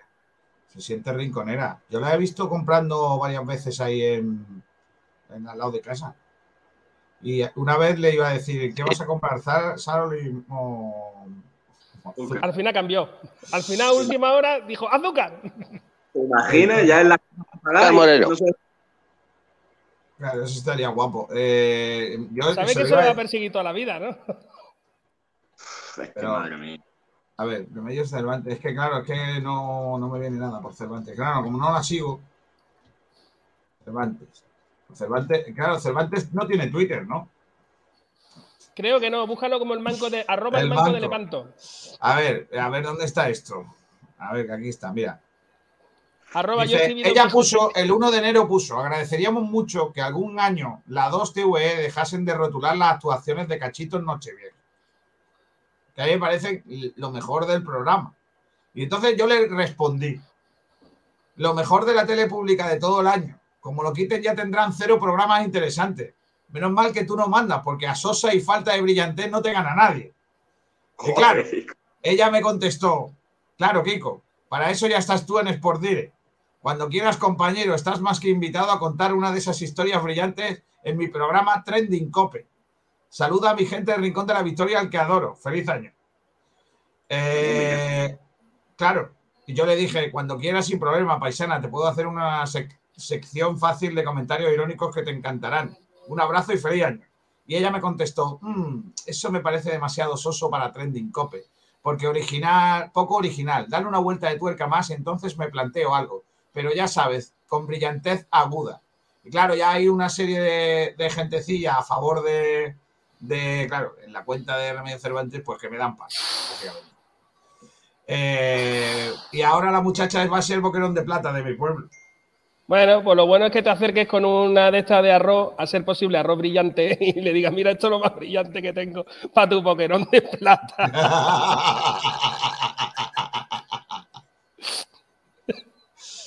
bueno, nada, hombre, está bien, está bien elegida, hombre. La muchacha siempre suele hablar bien de rincón, no como no como Garzón, que es un tío de La Rioja que dice que es de Rincón.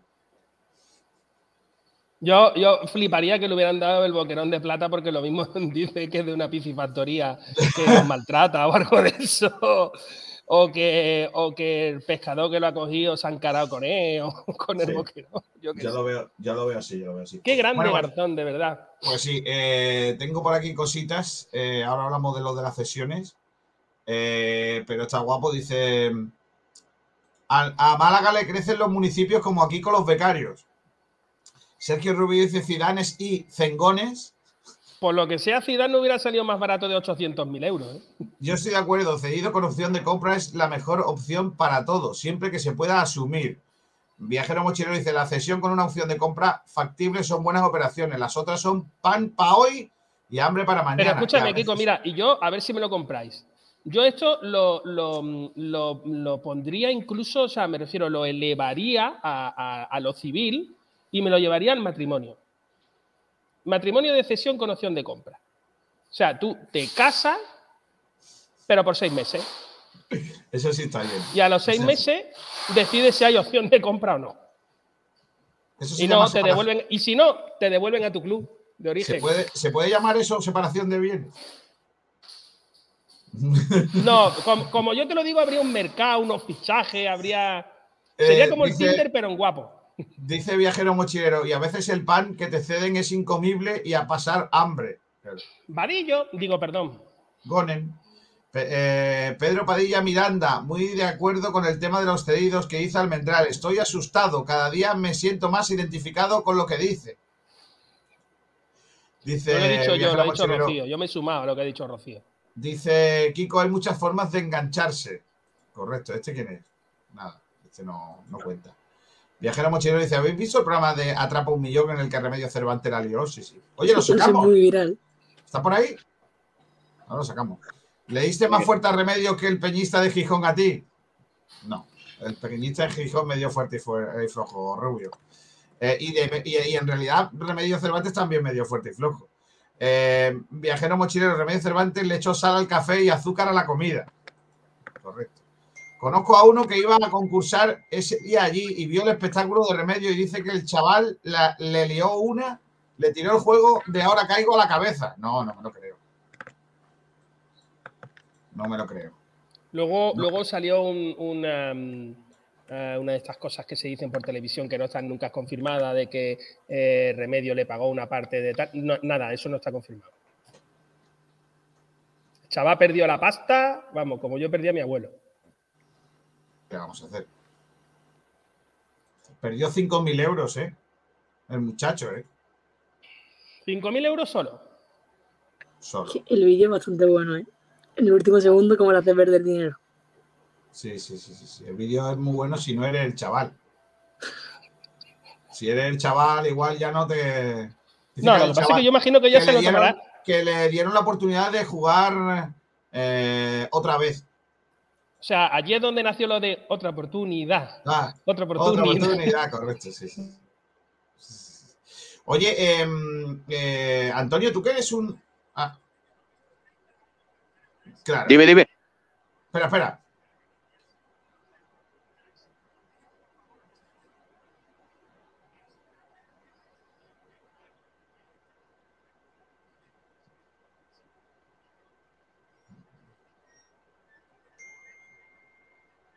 Dime, Kiko.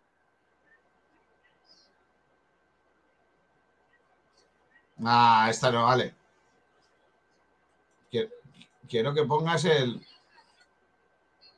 Ahora, ahora.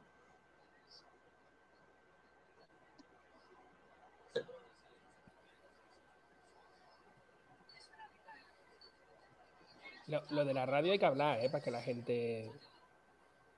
O sea. No se escucha nada, ¿eh, Kiko? No, no escucháis vosotros, pero yo sí. Ya, ya, sí, sí. Vale. Disfruta. Qué bonito. Sí, señor. Aplausos para la muchacha. Es que además, eh, lo mejor de todo es que eh, Rebella Cervantes sale a correr. Sale a correr y le cambia el- lo- los billetes de sitio. Y dice, venga, ya está, ala. Como si fuese suyo el dinero. Sí, sí, Pero a que- ti ¿no te parece que lo que estás haciendo es venganza. O sea, me refiero, te has enganchado con una mujer y ahora estás sacando todos sus trapos sucios aquí por la radio. No, no, no, ¿Pero no. ¿A ti te Esto es, parece que eso está bonito? esto es periodismo de información para que sepáis Ah, quién esto es- es de quién estamos hablando. es, es historia de. España. Estamos hablando de que, de que esta chica hizo eso y ya está, hombre. Yo creo que está bien entregado. Pero va a haber, va a haber encuentro en persona. Bueno, Sí. sí, bueno, eh, tiene pinta, ¿eh? Porque estoy a punto de cerrar una cosa que puede estar chula, ¿eh? Pero bueno, si, si, si hay encuentro en persona. Ya te digo Una yo que si depende de Remedio Cervantes no lo va a cerrar. Una foto para, para recordar momento. También te digo una cosa, yo que entrevisté a Angeleri y le dije que no tenía nivel para jugar en el Málaga, puedo entrevistar a Rebello Cervantes y decirle Sosa. Hombre, también le puedes pegar a otra persona que entreviste, pero No, no, no, no, ¿sabe- no, no, no, ¿Sabes lo más gracioso de toda esta situación?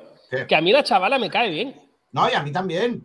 Me parece fachilla, pero me, me- pero Bueno, me bien. fachilla, ya ves tú. Conocerás tu gente menos, menos facha que ella, a lo mejor. ¿Sabes Correcto. lo que te digo? O sea, Eh, a ver, venga, vamos a terminar con esta historia. Eh, pero Garzón Sí, es más de pescado que de carne, ¿no? Sí, sí, sí, Garzón es más de pescado que de carne. Pedro Padilla dice que hagan un gran hermano que se llame Se busca un delantero para el Málaga, a lo mejor encuentran algo, o si no ganan por derechos televisivos. También. yo tengo varios delanteros ahí que. En eh, serio, me contó este que conozco que el chaval casi se la come, normal, y sin azúcar ni sal, se la come cruda. claro. Eh, oye, em, eh, ¿qué, qué iba a decirte yo? Que, que hemos preguntado también antes, Miguel y Antonio, que, em, que, que los fichajes del Málaga que habían llegado, que, que era un mediocentro y un, y un jugador de banda, eh, abren el mercado, pero que ¿qué, qué refuerzos más ficharíais? Antonio, Bueno, yo lo ya tengo respondo. claro, compañero. Yo firmaría un central zurdo, que sigo diciendo que para mí hubiera sido el primer fichaje, y, eh, y un delantero. Yo creo que con esos cuatro fichajes estaría más que cubierto la, bueno, el Málaga, ¿no? Lo que pasa que para, para firmar a otros dos jugadores tendrían que salir dos con ficha profesional, está claro. Y eh, ante el debate que habéis comentado, porque me he incorporado tarde, eh, el Málaga por necesidad económica está abocado a eso, ¿no? A, a cedido, a cedido y, si, y en propiedad pues mucho mejor. Pero, Antonio, pero eso nunca, no es nunca ha cierto. Antonio, eso no es Dime, dime. El Ya, Málaga no eh, está eh, eh, a cedidos depende también por del jugador, cuestiones Miguel. económicas, porque no es cierto. El Málaga puede fichar jugadores sin ningún tipo de problemas, libres, por ejemplo, como se trajo. Hombre, si va a un mercado de, de primera red y cosas de esas, sí. de primera red, ¿por qué? Jugadores de primera división, olvídate, tiene que ser cedido, ¿Por qué? porque ahí tiene las pruebas. La prueba es el, el- con, el, con director, la prueba es con el director deportivo que tenemos. Con el director deportivo que tenemos. Te recuerdo que ha habido otros equipos con otros directores deportivos que en la misma segunda división han sido capaces de hacerse con jugadores como Juan Soriano, por ejemplo. ¿Y me quieres decir tú que Juan Soriano cobra más que el dinero que iba a invertir el Málaga en Ontiveros o el que ha invertido en Antoñín o el que se está gastando en Vadillo? Te vuelvo a repetir que en Málaga no queremos ver una realidad y es que tenemos un director deportivo muy limitado, a mi juicio. ¿eh? Otros pensarán que es un tío, un crack y una maravilla de director deportivo. A mi juicio es muy limitado. Mira una serie de mercados. Por cierto, Vadillo, la agencia que se lo trae, es la que se lo trae. Y Febas, la agencia que se lo trae, es la que se lo trae. Una, la de José Alberto. Otra, la de otros jugadores que ya han pasado por el Málaga. Mm, parece que el Málaga de Manolo Gaspar trabaja con unas con muy poquitas agencias de, de jugadores. Pero esto Entonces, así, pasa, al, con un Miguel, mercado pasa así, en todos los directores no, no deportivos. pasa en todo el- Siempre no, no tienen pasa en como todos los clubes. No, no, no, es cierto. Es que no es cierto.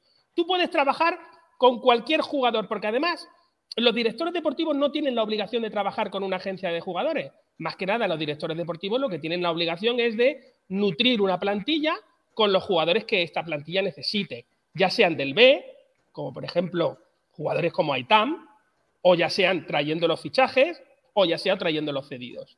O sea, yo, por ejemplo, no, no he criticado el fichaje de Alex Febas porque sea un mal jugador. El de Vadillo sí, me parece que no mejora a nadie. Critico el fichaje de Alex Vadillo Febas. es bueno, ¿eh, es bueno, lo que pasa que que quizás Vadillo, es innecesario. Es, mira, Vadillo concurren dos cosas: que es un matado y que además es innecesario. Innecesario totalmente. Eh, Lo porque segundo te doy la razón. Lo segundo, lo primero jugador- es un que gran cualquier jugador. jugador del Málaga es mejor que él. Vadillo es mejor No. que Haitam o que Kevin. Sí. Vadillo es mejor que Kevin. No, no, no, no. Ya veré, ya verá ahí Vadillo cómo va a dar mucha alegría. Pero, Pero ¿A quién le va a sinceramente, dar alegría? Si viene concedido sin opción de compra, ¿a quién le va a dar la alegría? ¿Al Mallorca? no, te quiero decir el tiempo que esté en la No, Rosaleda. Pero vamos a ver, si el Málaga consigue quedar séptimo con unos partidos de, unos partidos de Vadillo espectaculares, ¿de qué ha servido el fichaje de Vadillo? Porque Vadillo se va, el año que viene no tenemos ese dinero que hemos invertido en él, ni tampoco tenemos el dinero de, de que Kevin haya crecido como jugador. Yo Ya, sinceramente Miguel, yo- creo que, que Vadi- Vadillo es un jugador que eh, de primera hora era innecesario por la cantidad de jugadores que tenemos para la posición en la que él suele jugar. Pero yo es que, mm, claro, el número, es verdad lo que dice Miguel muchas veces, que el número eh, es importante tenerlo en cuenta. No es lo mismo tener cuatro cent- laterales derechos que tener dos, ¿no? Está clarísimo. Eh, mientras que no tengamos un lateral zurdo, ¿no? Como, como pasó en el caso de Alexander. Pero es que yo creo que Vadillo mejora a Antoñín, por ejemplo. Eh, Pero es que Antoñín es otro jugador cedido, García. Sí, sí, por, por eso digo que, que Vadillo mejora a Antoñín y además Bueno, no solo mejora a Antoñín. Antoñín. Pero escúchame, échalo. O sea, me refiero, a ver, yo, mira, te lo compro, ¿eh? Escúchame. No, no me gusta la situación, pero te la compro, venga. Viene un jugador como Vadillo que es cedido para sustituir a otro cedido. Bien, lárgalo. ¿Me quieres explicar qué hacemos con uno de los dos sentado en el banquillo? O sea, ¿qué estamos haciendo si traemos cedidos para el banquillo? Pero tú no Siempre y cuando nuestra, pero- nuestra intención no sea subir, ¿eh? que si nuestra intención Miguel, fuera subir, os Miguel, compraba todo, lo que queráis. Tú pones un escenario, tú pones, eh, tú pones un escenario en el que dices, eh, vale, viene Vadillo, que es mejor que Antoñín, y bueno, pues si tengo uno, eh, pues no tengo al otro. ¿Por qué, por qué así? ¿Por qué no pueden tener, por, por Porque no podemos Antoñín, a como los dos? sabes, no ha funcionado nunca en ningún otro sitio. Que no- Mira, este, este año Antoñín ha funcionado dos partidos. Uno. Eh, uno y medio, vale. Yo digo dos por querer ser magnánimo con él. De esos dos partidos, lo mejor que ha hecho ha sido dar dos asistencias maravillosas en un partido en el que juega de extremo izquierdo. Y en el otro partido que medio juega, también lo hace de extremo izquierdo. ¿Dónde ha funcionado Antoñín este año? Porque la gente me cuenta que en el Rayo Vallecano marcaba goles de chilena desde el medio campo y que era un delantero fantástico y que no vea, vamos, era metía más que Rocco Freddy. Pero, No, pero, pero yo creo que no. Yo lo que he visto en el Málaga es que Antoñín es un jugador, bueno, vamos a llamarlo clase media. Entonces no, no es un jugador que mejore a nadie. Viene Vadillo. y vosotros decís que Vadillo es mejor que todos los demás. ¿Vale? Escucha, te lo puedo llegar a comprar, ¿eh? porque no lo sé, ¿vale? Bien, lo que, yo, lo que no tiene sentido es que yo tenga un jugador cedido como Antoñín que viene a sentar a Kevin, a quitarle minutos a Kevin, que es el mío, que es el jugador mío en propiedad, o a Haitán o a cualquiera de ellos, o a Jairo mismo, y, y me traigo ahora a otro más también cedido que si nosotros no ascendemos, porque si, todo esto es para ascender, os compro lo que queráis. Vadillo, mm, Feba, mm, Makanaki, al que queráis. Nos traemos al que os parezca conveniente porque queremos ascender, ¿vale? Pero es que se supone que nuestra, nuestra opción no es ascender, es simplemente mejorar. Sin, sin, como, como sin presión, ¿no? Como, como un poco a lo. mm, eh, no sé cómo. Como sin ser, eh, digamos, lo suficientemente eh, maduros para decir, no, no, no, mire, mis objetivos son ascender y yo voy a hacer todo lo posible por ascender. Luego lo conseguiré o no, ¿eh? pero yo voy a hacer todo lo posible. Pero no, no decimos eso, decimos, no, yo no quiero, no quiero, mm, no, no quiero la presión, porque vaya que luego diga que voy a ascender y entonces no haciendo y entonces es, es, he fracasado, ¿no? Como si, como si hacer fracasar, entre comillas, fuera algo malo. La, la humanidad no para de fracasar una y otra vez y no se ha hecho absolutamente nada bueno que no venga del aburrimiento o del fracaso. todo lo bueno que se ha hecho en el mundo ha venido siempre del aburrimiento o del fracaso. Nunca de un éxito viene nada bueno.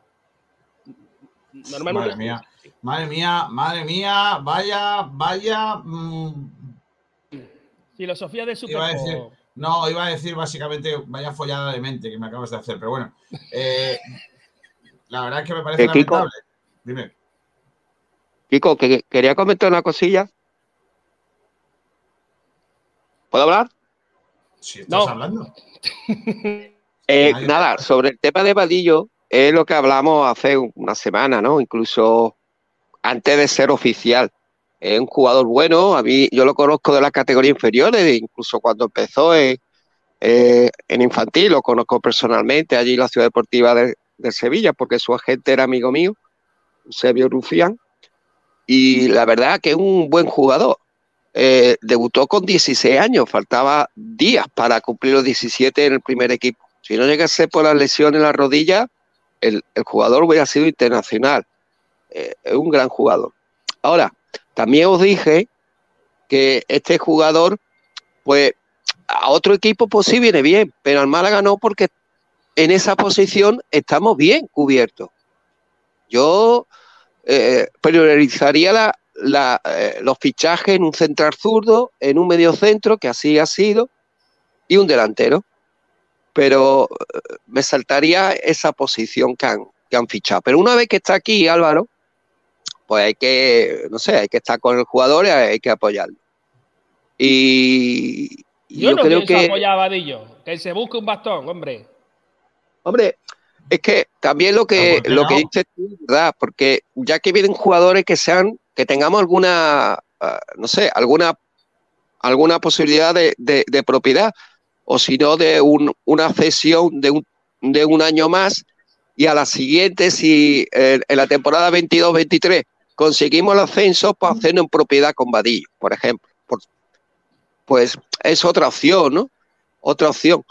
Pero entonces claro. Vendemos, entonces vendemos a Kevin, ¿no?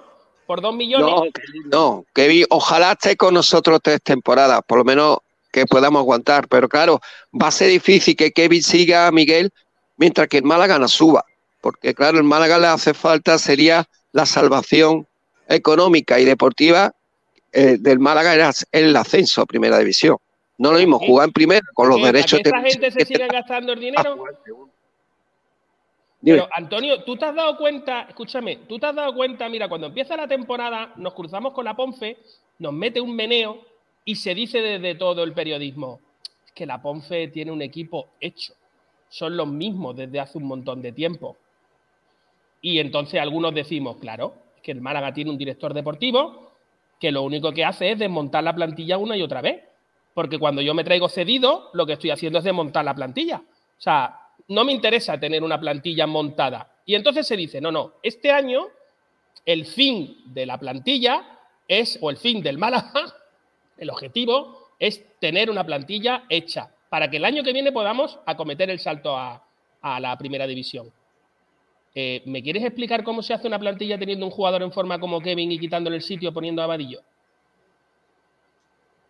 Que cuando acabe la temporada se va. Es lo que te estoy diciendo, Miguel, que yo no hubiera firmado al vadillo, por muy bueno que fuera. Pues entonces, por, favor, digamos las cosas como son. Este director deportivo tiene un plan que lo explique. Porque yo no lo entiendo. no entiendo que dice una cosa y hace otra. No lo entiendo. es que yo, a ver, es que creo que, que al final Vadillo, por todo lo que vosotros podáis debatir sobre él, le va a dar la razón a Manolo Gaspar, porque Vadillo es mejor jugador que los otros.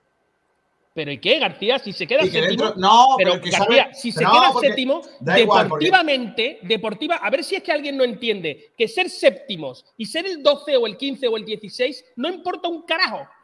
No importa, porque tú no tienes acceso a, primera división. ¿Pero quién dice eso que no importa? No lo entiendo.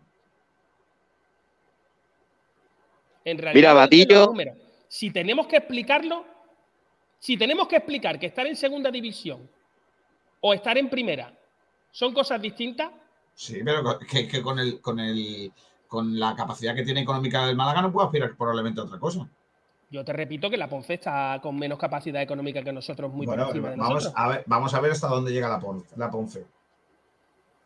Y cuando la Ponce llegue a donde tú crees que va a llegar, pues entonces. No, yo lo que digo, yo lo que digo es que sigo pensando que el director deportivo tiene que explicarnos si realmente hay un cambio de objetivo en el Málaga Club de Fútbol y de pronto queremos ascender a Primera División, o si no, ¿por qué tenemos un equipo con seis cedidos?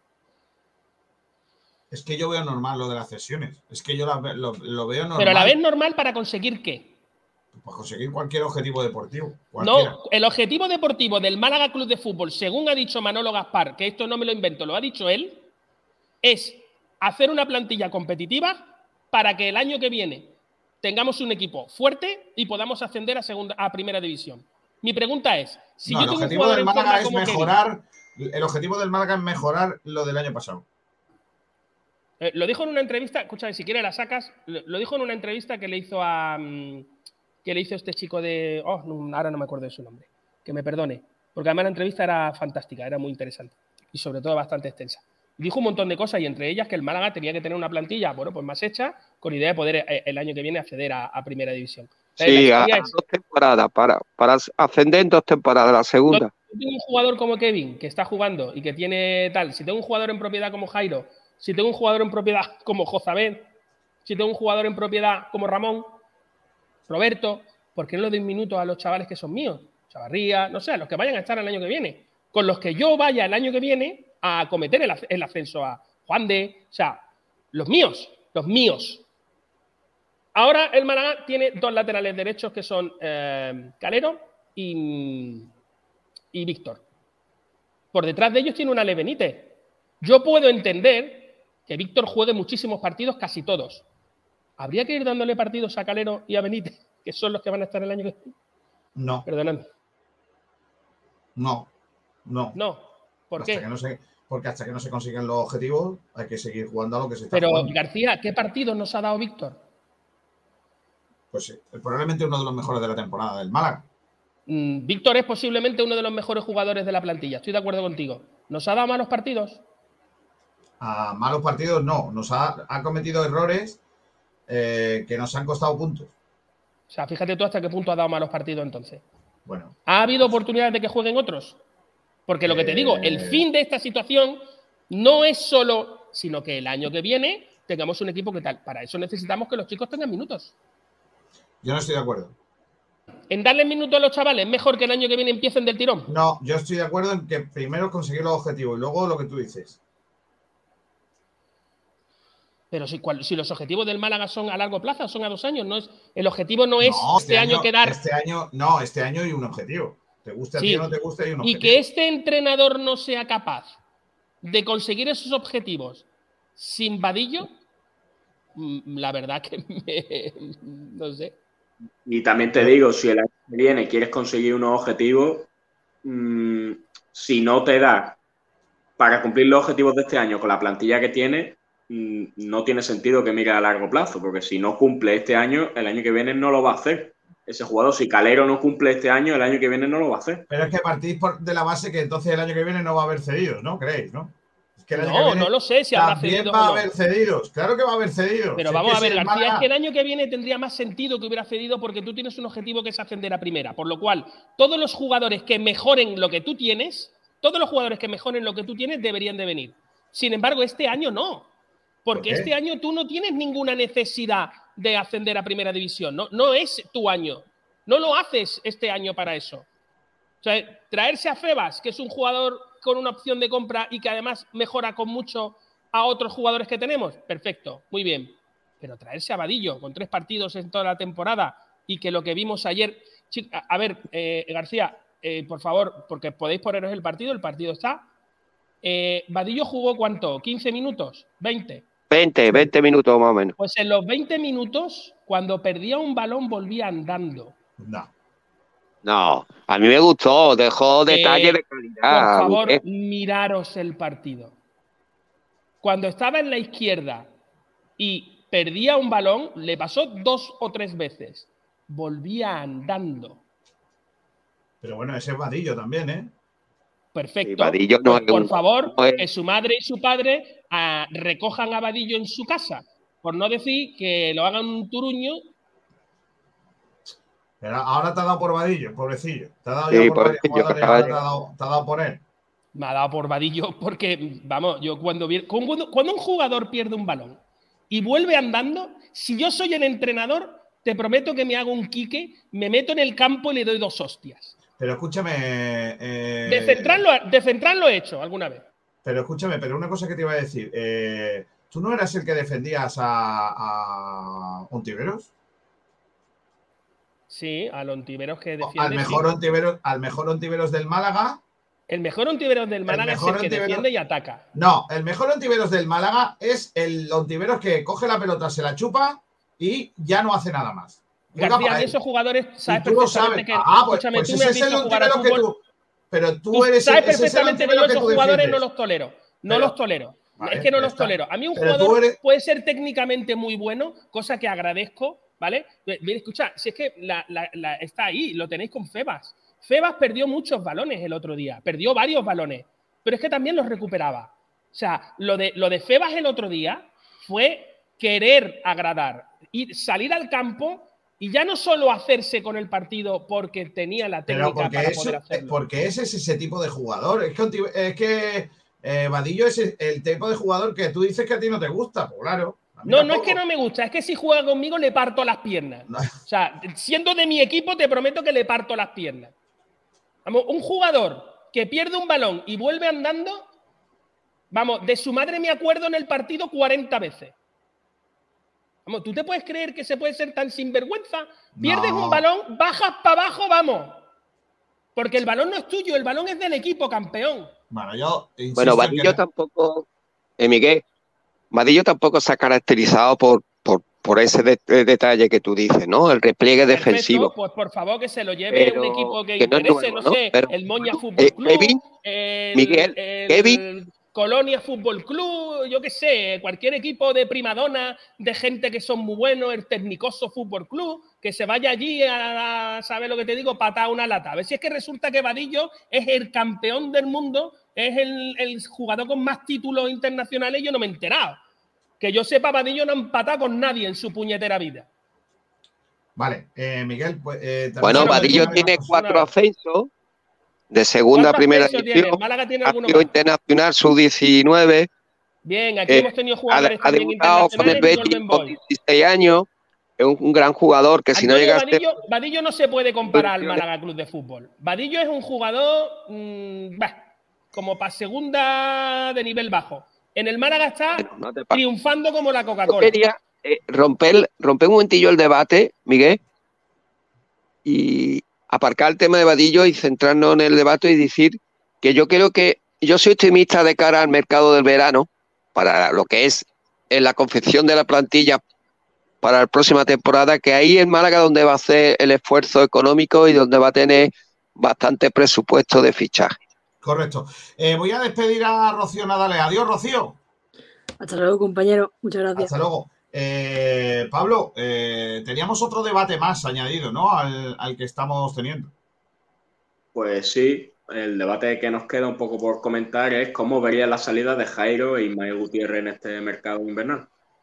Vamos a hablar de las salidas. Hemos hablado de llegadas y vamos a hablar ahora de, de salidas. Antonio, ¿qué te parecería eh, la salida de estos futbolistas? ¿Se vería justo que Jairo dejara de pertenecer al Málaga de Fútbol? Eh, Ismael Gutiérrez y también se habla de Ismael, eh, Ismael Casas. Bueno, yo eh, lo que no entiendo es por qué se firmó Ismael Gutiérrez, ¿no?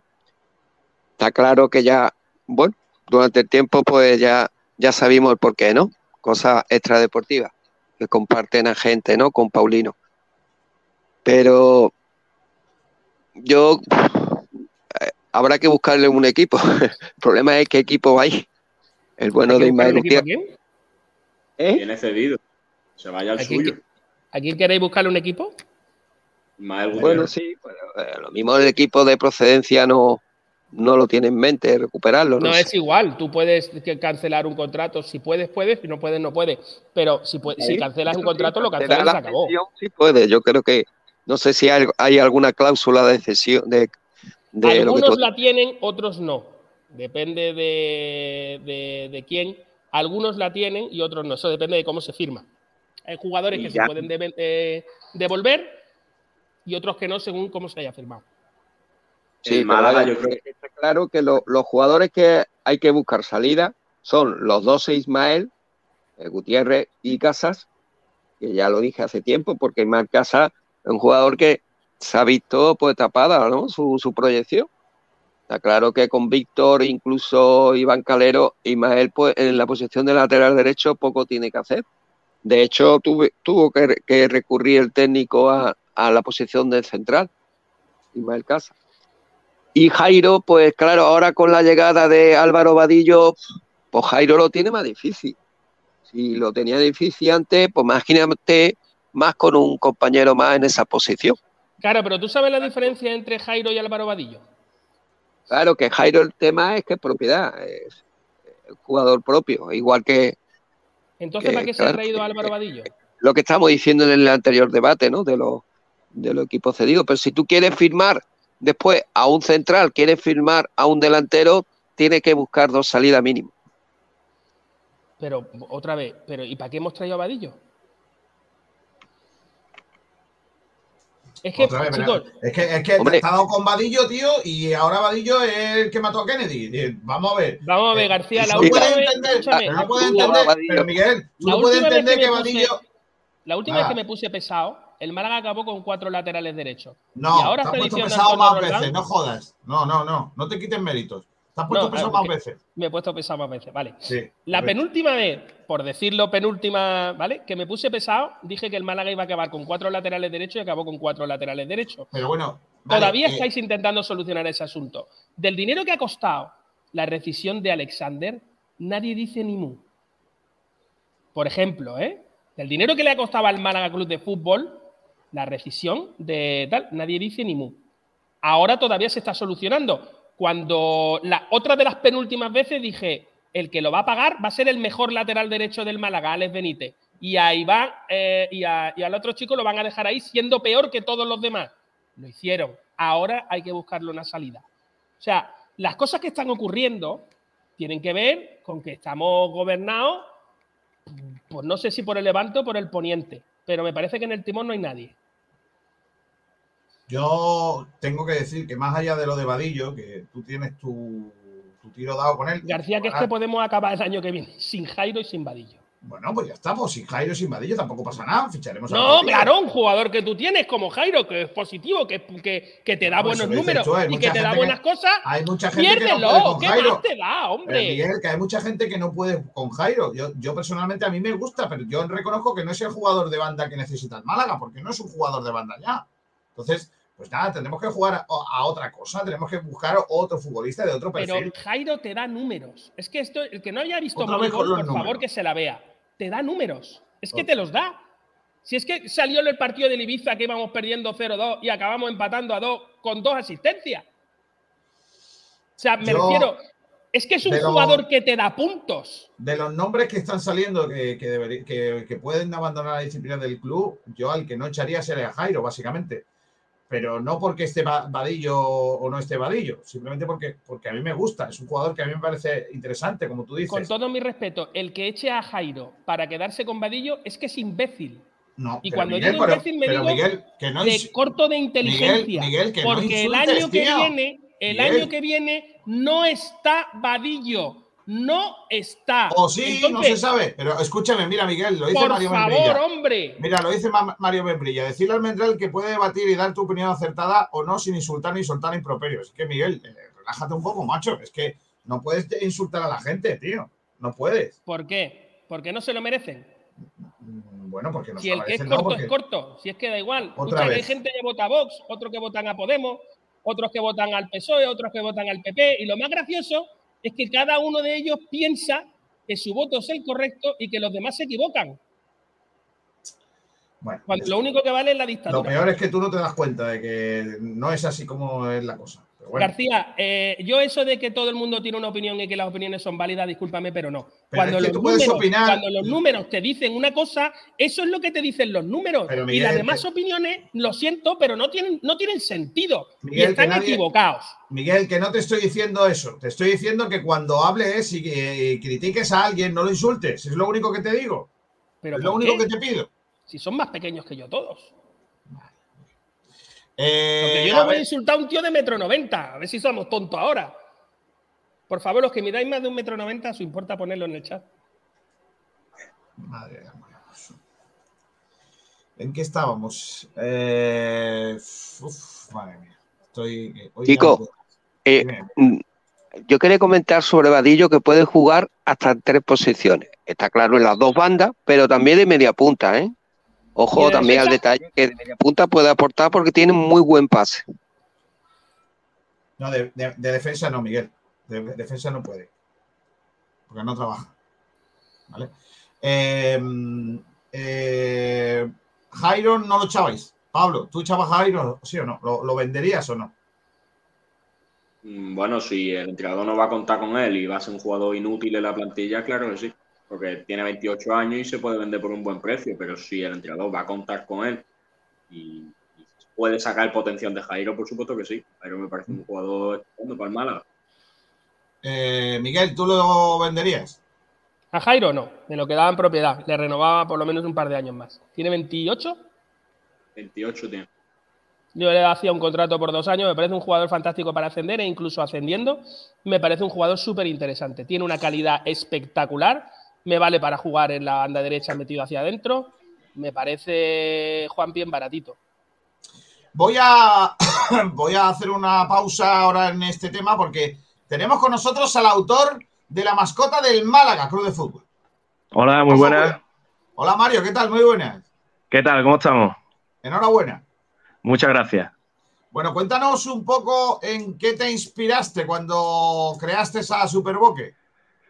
Pues, hombre, principalmente yo lo que quería hacer era un, boquerón, ¿no? Que supongo que es la, imagen más representativa tanto de la ciudad como del club.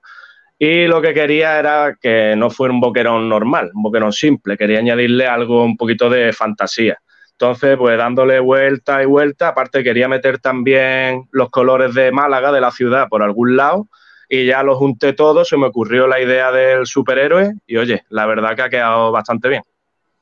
Eh, eh, aquí, eh, lógicamente, eh, esto es al final la, la opinión de muchos, pero, por ejemplo, tú participas en el, en el concurso, no sé si te dedicas profesionalmente al diseño, si, si eres artista en tus ratos libres, cuéntanos un poquito. Profesionalmente, no, en mis ratos libres bastante. Yo cada vez que tengo algún huequecito, pues me gusta ser creativo, o dibujo, o escribo, o hago vídeo, o diseño, lo que sea. Profesionalmente no me dedico aún, espero que en algún momento a lo mejor suene la flauta, pero oye, mmm, me ha servido para, para llegar hasta, hasta este punto y ya con haber creado Superboque, ya por lo menos esa medallita no me la quita nadie. Claro que no. Eh, ¿te, ha, ¿te, han dicho del Málaga si van a hacer eh, la mascota en, en vamos, en, en, persona, en físico? Si, si va sí, a la, esa representación. La idea se supone que es esa, lo que pasa que ya es para la temporada que viene, es lo que me han comentado a mí. Vale. Eh, cuando creaste la mascota a Superboque, ¿le, ¿le, creaste algún poder? O sea, ¿crees? Le, le, le das un poco de vidilla, eh, eh, cosas que puede hacer. De momento no, de hecho me han, me han comentado que, que, le cree como una trama detrás. Eh. De primera lo único que me había centrado era en, en el, el, diseño del personaje y ahora pues si hay que crearle también una historia, pues ahí estoy yo el primero creándosela. Ya habrá que darle vuelta y muy pronto ya, ya la tendréis por ahí. Eh, ¿El centro tiene poderes? O sea, el centro ese dorado que tiene con el escudo del Málaga. Hombre, si hace, el empate. Si hace falta, se los doy. Que a todo el que apunte meta un gol. Así que para todos los próximos por partidos ejemplo, en casa, a todo el que apunte de cinco goles para arriba. Claro, que, que por ejemplo, que le toca así en la espaldita a Chavarría y marque un gol. Eh, hombre, estaría bien, cualquiera, como si toca al portero, no hay problema. eh, el, el, Boquerón tiene una inspiración. O sea, ¿te has inspirado en alguien o en algo? Aparte de, no sé, eh, de, de, lógicamente tu imaginación, pero ¿has pensado en alguien en concreto? Eh, no, la verdad que lo único que hice fue ponerme mascotas de, otros equipos, de otro equipo de fútbol, de la NBA y demás, más o menos para ver pues cómo son básicamente, para no hacer a lo mejor algo demasiado serio o demasiado alejado de lo que deberían de ser las mascotas. Y nada, eh, mirando, mirando y mirando, pues me fui guiando un poco, pero vaya, basado o inspirado en algo, no, todo ha salido de, de esta cabecita loca. Aquí han dicho algunos oyentes que parece un super zinc. ¿Un qué, perdón? Un super zinc, no sé si los conoces, los muñequitos esos que los chicos ahora están enganchados con ellos. Uh, a mí es que eso ya me pilla a lo mejor. Demasiado, ¿no? Demasiado, demasiado grande. Mira que no soy muy mayor, pero la verdad que no lo había escuchado nunca. Eh, ¿Te gusta mucho el Málaga? ¿Eres muy malaguista o, o eres más eh, artista que malaguista? No, soy, soy bastante malaguista. De hecho, eh, lo he contado antes, que me han hecho ya un poquito de. Me han espiado el Twitter y eso, para ver si soy malaguista de verdad o no. Y he, sí. salido, he salido bien parado. O sea que por ahí. Por ahí sin problema. No, bueno, ah, vale. me llegan a pillar algo y, y me escondo bajo las piedras. Te imaginas, ¿no? Que te ponen ahí de repente. No, no, pero estaba muy tranquilo eh, porque, porque sé que no, sé que. Voy, todos, los, todos los superhéroes tienen un, un enemigo, un archienemigo. Yo te voy a dar dos opciones. Venga. A ver con cuál te quedas. Palangana Man o eh, Limón Woman. Eh, por, y, y, lo de limón goma te lo explico. Es que sí. el pescado frito no se le puede poner limón. Entonces. Ahí está. Eh, ¿Y los boquerones eh, limón qué, hombre? No, no, vale. El boquerón limón todo no puede ser. Entonces, ¿con cuál te quedarías? ¿Cuál debería ser el, el archienemigo de, de Hombre, yo, yo creo que puede, puede, pasar como en las películas, que empiezan siendo enemigos, pero luego se hacen amigos. Por ejemplo, con Limón Woman que oye, si le echa a lo mejor un poquito de limón por encima, pues eso le da más poderes y así se cargan a Palangana más rápidamente. bueno, Mario, te, te, damos la enhorabuena por el éxito de tu mascota. Enhorabuena a todos los que han participado, que son unos artistazos. Eh, eso, eso, a todos. Y, a, y por supuesto, pues eh, que, que, dentro de poco veamos tu, tu, mascota y esté por la, por la Rosaleda. Y que dé mucha suerte. Claro, esto al final es como todo lo que, lo que pasa. Al principio tú lo miras y igual dices, oye, pues no me termina, pero al final cuando de tanto verlo te representa, ¿no? Al final, pues que al final va... Hombre, claro, sea... Hombre, yo por lo que he visto ha gustado bastante, pero al que no le haya gustado obviamente se respeta y que a lo que tú has dicho, que con el tiempo le vaya cogiendo cariño y que al final, pues, oye, está ahí siendo parte del club y animando, que es lo importante. Así que todo el que anime, bienvenido. Y si el tridente se convierte en una cervecita, me lo tatúo. Pero bueno, me, lo tatu me, lo tatúo hasta yo. Y el tridente se convierte en una cervecita, que lo tenga así y luego. Buah, Oye, co como superpoder me lo puedo pensar. Como tengo que escribirlo, a lo mejor se lo doy. Superpoder de abrir. De abrir Cada vez que ganemos un partido, que cree todas las cervezas que sea para todos los que hayan allí. No, está, está de incógnito en los baños del Carmen, tranquilito, tomando su cerveza y en de pronto. Y aparece y te la pone. Ay, Dios mío. Mario, gracias. Un abrazo fuerte. A vosotros, muchas gracias. Hasta luego. Hasta luego. Eh, pues nada, lo que hay. Eh, hoy hemos hablado ¿Sabes lo que Mario? más me gusta de la mascota? ¿De qué? Que, que parece que, que, el día que la, que la conviertan, digamos, en, en, o que la saquen a la Rosaleda, no va a hacer falta mucho artificio, porque al final es una figura humana con la camiseta, o sea, me refiero, que no va a necesitar especialmente mucha bueno. parafernalia, que hay otras por ahí que están hechas de goma eva de esa, que los veas así, que parece... El, el oso, el oso de la cabalgata de Cádiz. Hostia. que parecía la madre algún... del rey emérito. Yo tengo algún colega que no va a hacer falta ni maquillarlo para que se parezca a Superboque. el otro día, el otro día hubo, hubo una sobre lo del oso que decía con, con, una frase de esa de, de, Harry Potter. Dice, ¿qué es Nick casi decapitado? Y se llama que los... Vamos a, a, a, ir despidiendo que tengo aquí una entrevista muy chula con la campeona del mundo de karate. Eh, adiós Almendral, hasta luego. Hasta luego, chavales, pasadlo bien. Sed malos. Hasta luego, Antonio Roldán. Hasta luego, Kiko, compañeros. Eh, eh, decirle a. Este ya lo hemos leído. Dice Miguel: el año que viene tampoco estará Jairo porque termina contrato en junio. Se le puede renovar. Rubén Arcaya dice: Qué grande Miguel Almendral. Uf, pues serás el único, porque vaya vida que me está dando. Pues llámame loco, pero vi mejor a Vadillo que a Jairo en los últimos partidos. Rubén Arcaya dice. Sergio Rubio dice: eh, ponerle un esparadrapo a Miguel. No, no, no. La ley mordaza para otro. Eh, Pepe Mackey dice: Kiko, enhorabuena por tu fichaje por el Cádiz como entrenador. ¿A quién ha fichado? A Sergio González, ya estamos otra vez. Sergio Rubio dice: No vale reírse del muchacho que ha hecho. Kiko, pregúntale en qué se han respirado los dientes, porque los boquerones no tienen dientes.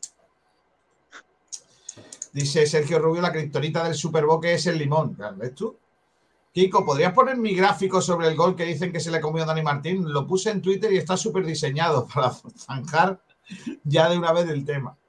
La Alonso 31, la mascota es digna de ir a Marvel como protagonista, ¿eh? Eh, Arbel 123, no quiero ser abogado del diablo, pero me encantaría ver la mascota en la grada, pero no en el campo. Estoy perjudicado, pero ya se han adoptado demasiadas chorradas de Estados Unidos. Mm. ¿Sabías que si metes eh, a cocinar un huevo en el microondas al cerrar te agarras el otro con la puerta? Auronplay. Dios mío de mi vida. Saludos desde Tepellisco. Muy bien. Esos chistes no. Tepellisco. Madre mía. Ay, vámonos, anda, eh, eh, que tenemos que poner la entrevista. Eh, Hasta luego, chavales. Adiós, Miguel. adiós, Pablete. Hasta luego, Kiko. Hasta luego. La entrevista que hace nuestra compañera Nuria a la campeonísima María Torres. Con eso os dejamos. Hasta luego. 24 años, ha sido la única andaluza capaz de coronarse en todas las ligas a nivel nacional de comité, frecuenta la lucha por las medallas de la Premier League, fue campeona iberoamericana y campeona del mundo sub-21. Hoy viene tras haberse superado el pasado 20 de noviembre, donde consiguió en Dubái el título mundial de comité en la categoría de más 68 kilos y se convirtió acto seguido en la primera española en alzarse con el título de la categoría comité a nivel mundial. Buenas, María Torres, ¿qué tal? Hola, eh, bueno, lo del campeonato del mundo es eh, categoría absoluta, no sub-21. Ah, vale, pues tengo el dato mal. No pasa nada, no pasa nada. que imagino que estás ocupada con todos los reconocimientos y citas que estás teniendo estos días, ¿no? Que por cierto, eh, coincidimos en el homenaje que te hicieron en el Carpena, que ya habíamos hablado para sí, para concertar esta entrevista y yo estaba narrando el partido de Unicaja desde arriba y te vi, pero bueno, muy liadilla y tal, ¿no? Bueno, mm, la verdad que ahora ya menos, ya un poco más centrada en los entrenamientos, para volver otra vez a las competiciones, que vuelvo en febrero.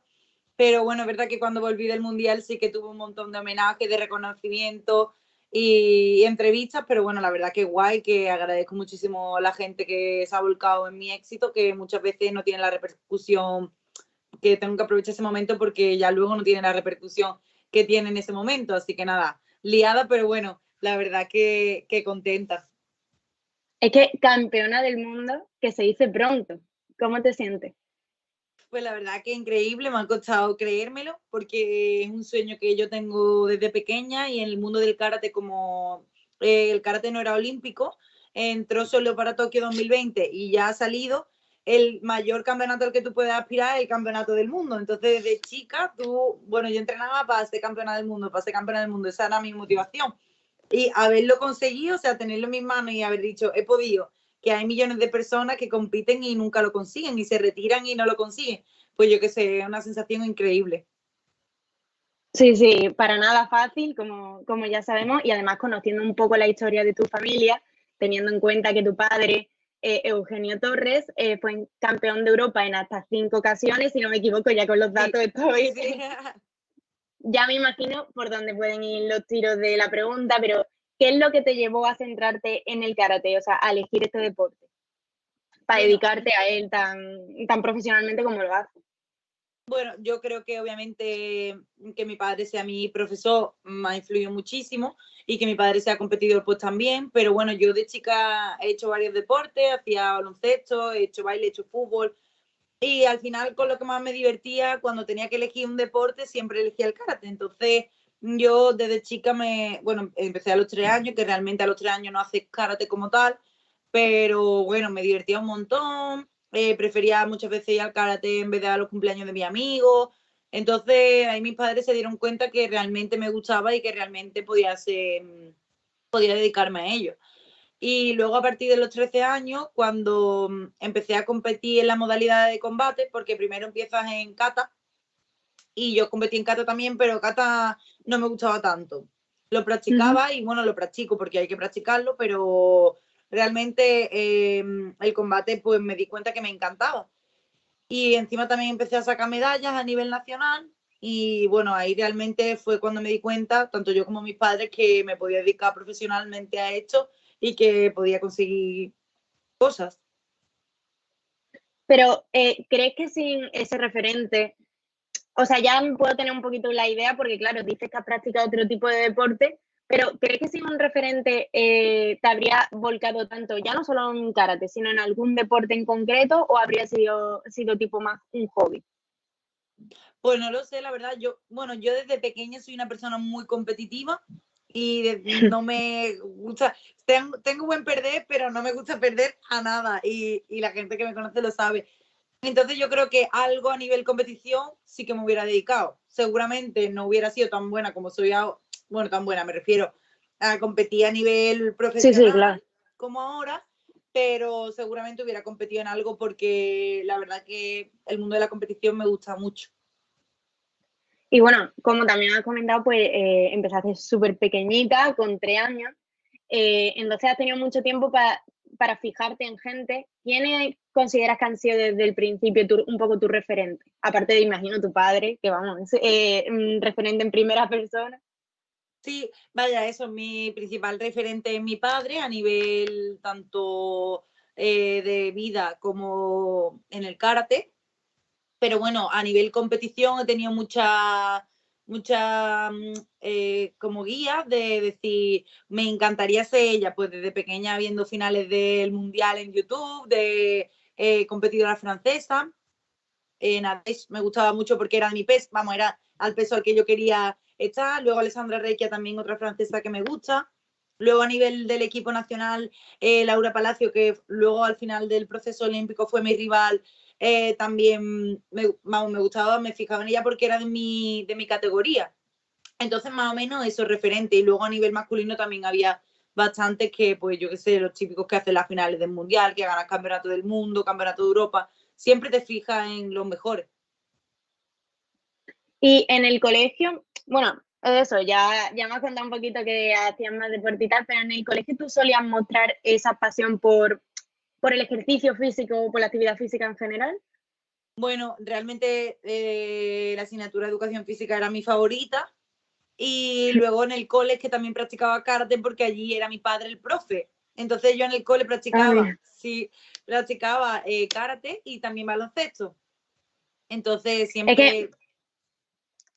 Sí, que lo has tenido, lo has tenido fresco siempre. Es que mira, eh, el factor género actualmente sigue siendo bastante determinante, o sea, el 73,6% de los hombres estudiados en la encuesta de hábitos deportivos en España, eh, que es de 2020, comenzaron a hacer deporte antes de los 15 años, mientras que el porcentaje de mujeres es bastante inferior, siendo el 55,3%, o sea, un poco más de la mitad. ¿En algún momento de tu infancia, eh, al ser mujer, se te juzgó por practicar un deporte, por ejemplo, en el recreo o en tu tiempo libre, ya fuese un adulto, un familiar o algún compañero o compañera de clase, eh, centrándonos en eso también en el colegio y tal. Sí, vaya, yo mm, realmente yo siempre me he llevado súper bien con los niños porque al final yo me ponía a jugar con ellos, tanto yo como mi mejor amiga, pues nos poníamos a jugar con ellos. Entonces, de parte de los niños no, pero siempre hemos recibido comentarios típicos, eres una machorra, cosas así que tú dices, al final los niños son los más crueles. Y, sí, sí. realmente yo ahora que, que soy mayor y, y, bueno, desde que tengo 16 años, no recibió ningún insulto ni ningún comentario. Bueno, típico comentario, hoy de karate, madre mía, pero tontería, vaya. Y yo creo que la gente también al verte segura a ti misma de decir, mira, yo practico karate, compito, entreno tres horas al día y es mi vida, pues se callan, ¿sabes? Pero como te veas más dudosa o, o cuando eres chica, que estás eligiendo, siempre están esos comentarios. Tristemente, vaya, se me han puesto los pelos de punta cuando has dicho que el 70% de, de la población de niños empiezan mucho antes y las niñas no, porque es que me parece del, de la prehistoria, vamos. Sí, sí, yo creo que un claro ejemplo era ese, el patio del colegio o educación física, porque, bueno, yo tengo 19 años, tengo 5 años menos que tú, pero vaya, el, mi ejemplo era igual. Había dos niñas contra, en el, tanto en el recreo como en educación física y los comentarios estaban. Entonces, años antes me imagino que sería igual o peor. Pero bueno, eh, también estás licenciada en Ciencias de la Actividad Física y el Deporte y ahora, sí, si no me equivoco tampoco, estás cursando una segunda carrera, ¿no? Que es magisterio. Sí. Y además trabajas dando clases a niños en un colegio y tienes también tu propio gimnasio. Bueno, primero de todo. Realmente... Ah, bueno, que lo has mantenido tú, ¿no? Por decirlo o sea, modo. el gimnasio es de mi padre, pero yo doy clase, mi padre me tiene, yo soy la empleada de Ah. mi padre, vaya. Pues primero, primero de todo, ¿cómo compaginas los estudios con ser deportista de élite? Bueno, la verdad que es muy difícil y a mí me, bueno, me cuesta, no es que me cueste bastante, me cuesta el hecho de ponerme, porque mm, a mí no me gusta estudiar, o sea, mm, me gusta tener conocimiento, pero no me gusta estudiar. El proceso de sentarme en una mesa y ponerme a estudiar no me gusta porque yo soy una persona muy nerviosa. Pero bueno, al final sabes que la carrera deportiva se acaba y que tienes que formarte porque en la vida, o sea, hay gente con cuatro carreras trabajando, mm, yo qué sé, en un trabajo que no es el suyo o de la carrera que ha estudiado. Entonces sé que me tengo que formar, sé que, ten- que no puedo dejarlo porque a nivel laboral hay una competencia brutal. Entonces, bueno, también son cosas que me a las que me quiero dedicar de, bueno, de mayor, de cuando termine la carrera, la carrera deportiva. Sí, sí, bueno, yo que todavía eres joven, ¿no? Bueno, entonces eh, sé que tengo que compaginarlo y sacar tiempo de donde no hay. Y bueno, en muchos días llegaba muerta y ponerte a estudiar. Y días que tienes de descanso, que lo último que te apetece es ponerte a hacer un trabajo, hacerlo. Pero bueno, al final las cosas se sacan en todo su debido tiempo. No, yo muchas veces a los deportistas les digo, nosotros no somos personas normales, que si no te sacan la carrera en cuatro años y te la sacan seis, pues bueno, buenos son, ¿sabes? Tú llevas tu Ya. carrera a la vez, digamos. Entonces, bueno, Sí, sí, entonces la verdad que se lleva, pero muchas veces cuando te da el bajón, no veas, cuesta. ¿Y puedes contar qué tipo de ayudas eh, económicas, sobre todo, bueno, económicas no tanto, sino mm, económicas y de convalidación, quizá de clases o, o de asignaturas, si las tenías, recibiste durante el instituto o la universidad que te ayudaron a conciliar esta vida de la que estamos hablando de deportista con la, con la educativa? Bueno, a nivel mm, de convalidar una asignatura y eso, mm, a mí nunca se me ha convalidado ninguna asignatura, ni siquiera educación física, vaya, yo creo que a nadie de los deportistas. Y lo que sí que nos ayudan es a, a la hora de cambiarnos exámenes, de, mm, no sé, a la hora de trabajo, pues yo creo que también no, mm, vaya, a mí me han ayudado en eso, pero bueno, luego a la hora de convalidar asignaturas como tal, nunca nos no han convalidado. Nos ayudan en lo que pueden, pero es verdad que muchas veces, mm, yo qué sé, es verdad que nosotros somos alumnos iguales que todos, pero es verdad que muchas veces pues una ayudita extra estaría bien porque es heavy llevar las dos cosas para adelante. Pero bueno, con esa ayuda va bien. Con que no cambien los exámenes y los trabajos, pues bueno. Entonces, ¿se te ocurre alguna otra mm, eh, ayuda que pudiesen dar a, a los estudiantes que se están formando o que como tú ya, ya forma parte del deporte que se dedica a ello, del, deporte profesional? Bueno, algo que a mí, por ejemplo, me mata y me mataba es eh, los trabajos en grupo. Porque yo, por ejemplo, no, llego, no llevo el mismo ritmo que otros compañeros Claro. y te tienes que, que coordinar con compañeros que lo mismo tienen todo el día para hacer el trabajo y tú lo mismo tienes una hora al día. Entonces eso yo lo cambiaría y no diría que no nos pongan trabajo, pero que nos pongan trabajo individuales o que nos lo acoplen a gente pues, que entrena, que trabaja, gente que está en el conservatorio, ese tipo de gente que no tienen tanto tiempo como una persona normal, digamos, pues que nos pongan trabajos individuales o no sé. Y lo, yo creo que ahí estaría el mayor punto de, de ayuda, porque al final tú lo haces y lo haces a tu ritmo. Y creo que, no sé, sería mejor. Pero, y luego, por ejemplo, las asignaturas de deporte, em, bueno, a nivel, mi carrera, por ejemplo, no, porque yo de balonmano no tengo ni idea y tengo que cursarla por si en algún momento quiero, pero, por ejemplo, educación física para la gente de, de yo qué sé, en bachillerato, en la ESO, estaría bien yo que sé, que nos la convalidaran o para que pudiéramos aprovechar para estudiar, por ejemplo. Pero bueno. Y bueno, dime, dime. No, no, que sé que es difícil y que obviamente eh, es algo de una persona que está hablando que lo ha sufrido, digamos, que la otra gente dirá, pues mira, que se apañen como puedan y ya está. Sí, pero al final también hay que saber eh, conocer los puntos de vista de la gente que lo vio en primera persona, porque yo, por ejemplo, que no en tu caso, lo veo, lo, o sea, te entiendo, pero yo no lo he vivido como para opinar. Eh, en segundo lugar, también te quería preguntar sobre el tema de la precariedad laboral. O sea, ¿necesitas ese ingreso añadido que, por ejemplo, ahora que estás eh, dando clase en el colegio, en el gimnasio de tu padre, para mantenerte? ¿O consideras que el salario de tu trabajo deportivo es suficiente? No, la verdad que no. Eh, algo muy injusto que yo veo a nivel, por ejemplo, deportivo, es que si tú ganas, si un año ganas, económicamente estás bien, pero como pierdas, económicamente no tienes nada. Y al final el trabajo es el mismo, y años buenos y años malos hay siempre. Entonces, eh, obviamente yo ahora mismo vivo con mis padres y económicamente estoy bien, pero porque no tengo gastos de luz, de agua, de casa. Eh, y eso a nivel ayuda, pues cualquier ayuda es, poca, vaya. ¿Y sabes si hay una brecha salarial, o sea, una diferencia de salario entre hombre y mujer en tu deporte?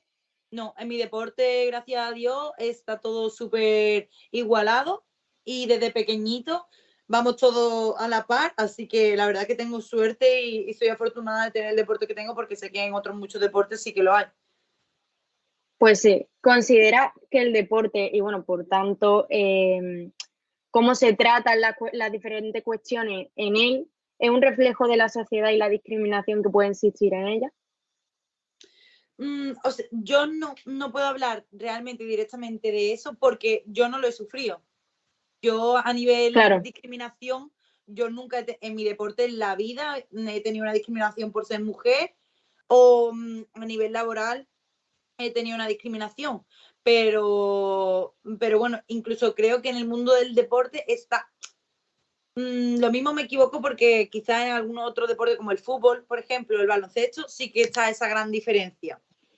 Pero en el mundo del deporte creo que incluso está más igualado que lo que es en la vida laboral exterior, porque por ejemplo, a mí que una, un empresario, bueno, un empresario no, vamos a poner un trabajador, un abogado, y una abogada trabaje la misma hora y que la abogada cobre menos, a mí eso me parece una vergüenza que, me parece increíble que, siga pasando en 2022, que estamos ya.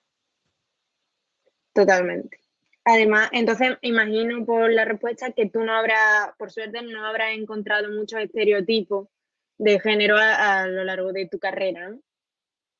Mm, la verdad es que no, no, es que mm, yo, a mí siempre me lo preguntan y esta pregunta me la han hecho muchas veces y yo siempre digo lo mismo, es que de verdad que soy afortunada de, del deporte que, practico porque nunca he tenido nada como nada así como tal, ¿sabes? Y bueno, una preguntilla un poco más directa. Eh, ¿Tú quieres tener hijos? Sí.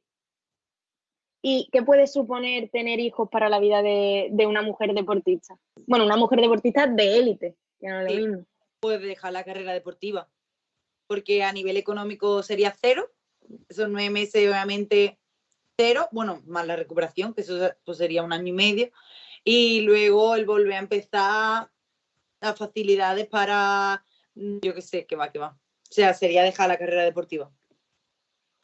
Eh, en Andalucía eh, existen datos, según la Consejería de Turismo y Deporte de 2015-2016, que son los más actuales que había, un total de 469.156 licencias de deportistas, de las cuales las mujeres representan el 17,2% de, de ese amplio número. Málaga es la primera en la lista de provincias andaluzas en cuanto al número de licencias, representando el 22,6% del total. Tú que has podido viajar por los campeonatos de Italia, has tenido esa suerte, ¿cuál crees que es el motivo de que Málaga esté a la cabeza de Andalucía, no solo en número de licencias deportivas, sino también concretamente en las licencias de mujeres? Mm, Pues yo creo que realmente, mm, o sea, Málaga a nivel eh, ven- vender, digamos, el deporte y el deporte para la salud y todo eso lo hace bastante bien.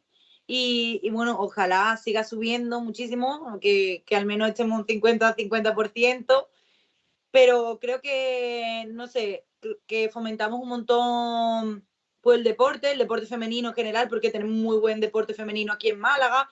Entonces, yo creo que eso es lo que hace que, que la gente pues se anime y, y realmente mm, creo que no es que pongan facilidades, pero que es igual eh, comenzar el deporte tanto para los hombres como para las mujeres, creo yo. Ajá, y mira, ahora ha salido hace no mucho un informe que ha hecho Dazón, la plataforma digital de, de deporte, y The Female Quotient, que es una organización que promueve la igualdad en el entorno laboral, que, bueno, que se titula la, la brecha de cobertura, un paso para acabar con la disparidad de audiencia en el deporte femenino. Los resultados eh, de este proyecto de investigación que lo, que, que lo que analizaba era la cobertura de los deportes femeninos en los medios de comunicación, en las redes sociales de ocho países, incluido España, eh, revela la diferencia que hay en el tratamiento del deporte femenino, tanto en cantidad como en calidad, lo que impide crear y mantener eh, pues esa audiencia que a su vez limitan eh, la inversión tanto de marcas como de patrocinadores. Por ejemplo, en Málaga, según el informe de la Relación de Rendimiento de Andalucía de 2017, la diferencia entre mujeres y hombres que compiten en alto nivel, como es tu caso, es mínima, siendo de seis mujeres y siete hombres. O sea, entonces, ¿qué importancia le atribuye a los medios de comunicación, por ejemplo, a la televisión, para que un deporte como, por ejemplo, el karate crezca? Hombre, realmente el karate, ahora mismo que, bueno, que entró en la Olimpiada en Tokio, ha tenido mm, bastante repercusión y a nivel noticias sí que sí que estaba, estaba bastante bien. Pero bueno, es verdad que ahora que no va a ser olímpico, creo que los logros y las medallas van a tener muchísimo menos repercusión. Y, y bueno, yo lo que diría es que también no se centraran tanto en el telediario, por ejemplo, cuando yo quedé campeona del mundo salí un segundo, ni uno, una foto mía y ya está. Entonces, no sé, lo mismo mm, también eh, igual que invierten tiempo en fútbol, porque le invier- yo no digo que le quiten más tiempo a fútbol, porque sé que el fútbol interesa y eso gusta, pero también interesa porque realmente lo, hemos- lo hemos vivido desde pequeño, desde bebé. Entonces, pues la igual que le ponen la misma intensidad al fútbol, que le pongan al fútbol femenino, al, baloncesto, al baloncesto femenino, al karate, al karate femenino, ¿sabes? Al karate masculino femenino, me refiero, que no solo se centren en, en lo que ahora mismo interesa, porque lo mismo si todos los medios se centran en todos los deportes, pues puede comenzar un interés por todos los deportes e incluso a mucha gente puede descubrir nuevos deportes que no conocen. Claro, no te puede interesar algo exactamente que no conoces, que, Que no ves y que- que no, que no sabes que existe. Claro, es imposible. Es imposible que a ti te guste algo que no conoces. Entonces, mm, no sé, yo creo que por ahí puede empezar la cosa. Y bueno, y ya por, por lo tanto, después de todo este resumen y análisis, y ya para terminar, ya te dejo tranquila, ¿crees que el deporte puede constituir un motor de cambio social? Sí, yo creo que el deporte lo puede todo y ahora mismo se está viendo que, que toda la sociedad está cambiando en el hecho de, de todo el mundo está haciendo, bueno, todo el mundo no, pero mucha gente se echa a la calle, va a los gimnasios, hace deporte, se están concienciando mucho más en, los entrenamientos personales, no en la gente que vende.